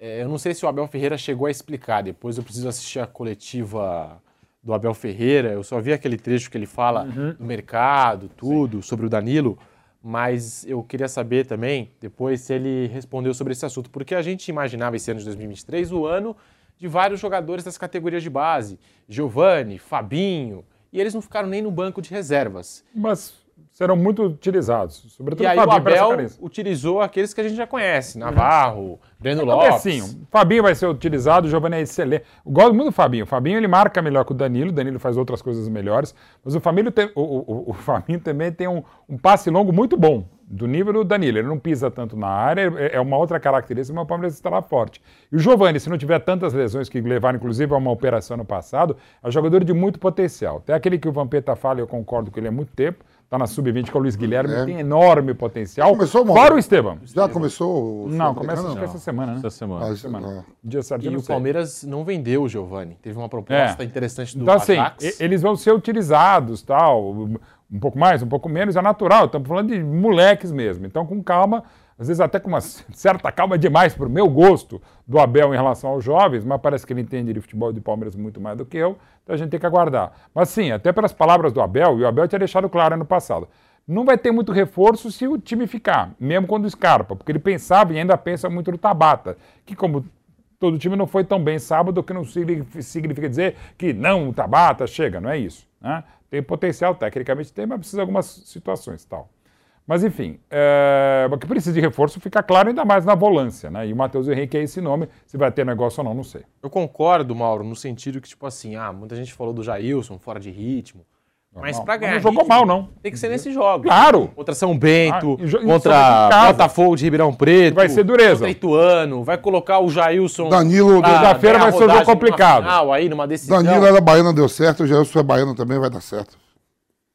Eu pensei em Baianos. O Júnior Tuxa era baiano, mas não foi tão bem no Palmeiras. É, o Júnior... Mas é, o Júnior Tuxa era baiano? Mas, ó, Era. né? o Gabriel que Ele veio do. Vitória, veio, mas Olha, era baiano, meu baiano. vizinho, meu vizinho de Júnior. Tuxa? É. Tá bem, tá magrinho ainda? Tá forte lá, batendo todo mundo no campeonato amador. Grande Júnior Tuxa. O Gabriel Menino ele entrou no jogo e ele foi o responsável por aquele gol anulado do Dudu. Sim, né? sim. Você não consideraria colocar o menino já nos próximos jogos? Pode ser. no clássico contra o São Paulo? Pela característica dele em relação ao, ao Danilo, é o jogador mais próximo. O, o Gabriel Menino é mais próximo ao Danilo do que é, por exemplo, o Jailson ou o próprio Fabinho, que eu falava há pouco. Pode ser, mas, mas eu entendo, que nem você falou, a ideia era correta. Bota o Jailson para jogar com um jogo menos complicado contra o São Bento. A equipe de Sorocaba teve imensos méritos de segurar o 0x0, o Palmeiras teve seus deméritos e tal, mas é capaz, de repente, do menino ganhar esse espaço, sim, até porque ele tem um chute de longa distância que é interessante. Eu lembro que quando o Palmeiras negociou o Dudu com o Qatar, o Vanderlei Luxemburgo, que era o técnico à época, ele falava, quando perguntado, e aí, Luxemburgo, como é que o Palmeiras agora vai repor a saída do Dudu? Principal jogador do Bill pra frente, alguém vai ter que aparecer. Alguém vai ter que surgir. E o Vanderlei, dos tantos clubes... Esse cara que tem que aparecer não é o Gabriel Menino? Não tem que aproveitar essa oportunidade? É, mas quando ele falava isso, ele estava pedindo reforço mesmo. Que o Vanderlei, mesmo na época das vacas gordas, balofas da Parmalat, outros clubes que ele teve com muito dinheiro, o Flamengo, o Corinthians... Eu lembro que ele até falava, alguém vai ter que colocar a cabeça pra fora. É, mas ele também sempre pediu reforço, né? É, e pode ser o momento do menino, né? Daqueles três porquinhos é quem sobreviveu. Sobreviveu não, quem permanece no Palmeiras, né? E ele já vem numa crescente, assim, claro, não tá jogando bem a temporada. futebol, Sim. não tá jogando aquele futebol que o levou pra seleção brasileira, mas Não. é, o segundo semestre foi bom. Foi melhorando. É, precisa perto tá jogando de, mais de outros momentos Sim. dele no Palmeiras, né, depois de uma sequência ruim. Ele mesmo assumir. Isso que é legal. O Gabriel Menino sabe que ele caiu muito de produção. E não é só o efeito seleção brasileira. E a gente tem uma sonora aqui do Abel Ferreira importante pra gente rodar no programa falando O que é uma sobre sonora? o Danilo. É quando o técnico fala, né? O pessoal fala é do a sonora, é. É, quando ele fala é uma sonora. Pois é, o pessoal que está em casa não, não entende muito, né? Mas a gente aproxima você de casa com a nossa linguagem. Vamos lá. É horrorosa, mas. Claro que temos que correr atrás de, de reforço. Ahm, é assim, vocês têm que entender que o Palmeiras é um clube responsável, tem objetivos financeiros e objetivos desportivos. Os objetivos financeiros estão, estão a ser cumpridos, ou praticamente cumpridos. E agora temos que cumprir também os objetivos desportivos. Portanto, claro que procuramos um jogador de qualidade e não é, ah, paga-se a qualidade, é? deram 20 milhões para levar o Danilo, qualidade paga-se. E, portanto, claro que procuramos um jogador para essa posição, não é sabido. Portanto, eu disse-vos o ano passado que hum, se não, se não saísse ninguém, não ia entrar ninguém. Como saiu, tem que entrar de qualidade. E a qualidade custa dinheiro. Perdemos um, um jogador-chave, ponto. Mas quem bem e paga 20 milhões por um, por um volante, eh, há decisões que o clube tem que tomar, há decisões mais fáceis, outras mais difíceis. Cabe-nos a nós, como disse, eh, nestes dois anos, em termos eh, financeiros, foi absolutamente extraordinário para o clube. Em termos extrema- extremamente também extraordinário para, para, para o clube. Baixámos as nossas despesas, pagámos a quem devíamos, somos um clube responsável agora.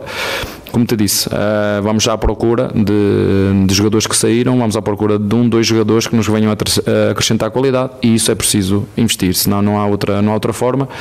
É verdade que temos jogadores na formação com qualidade, eh, mas exigem-nos títulos, não é?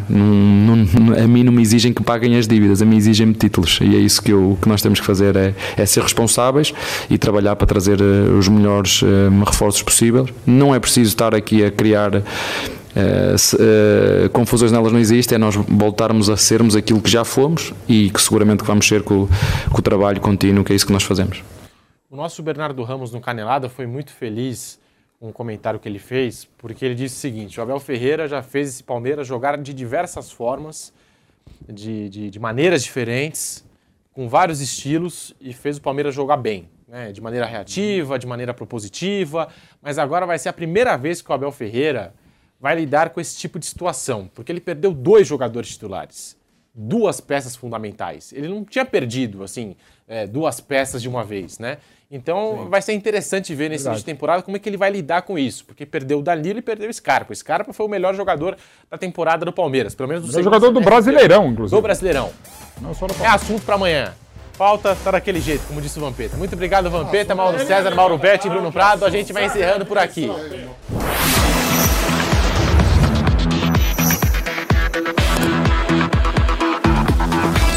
Bate pronto.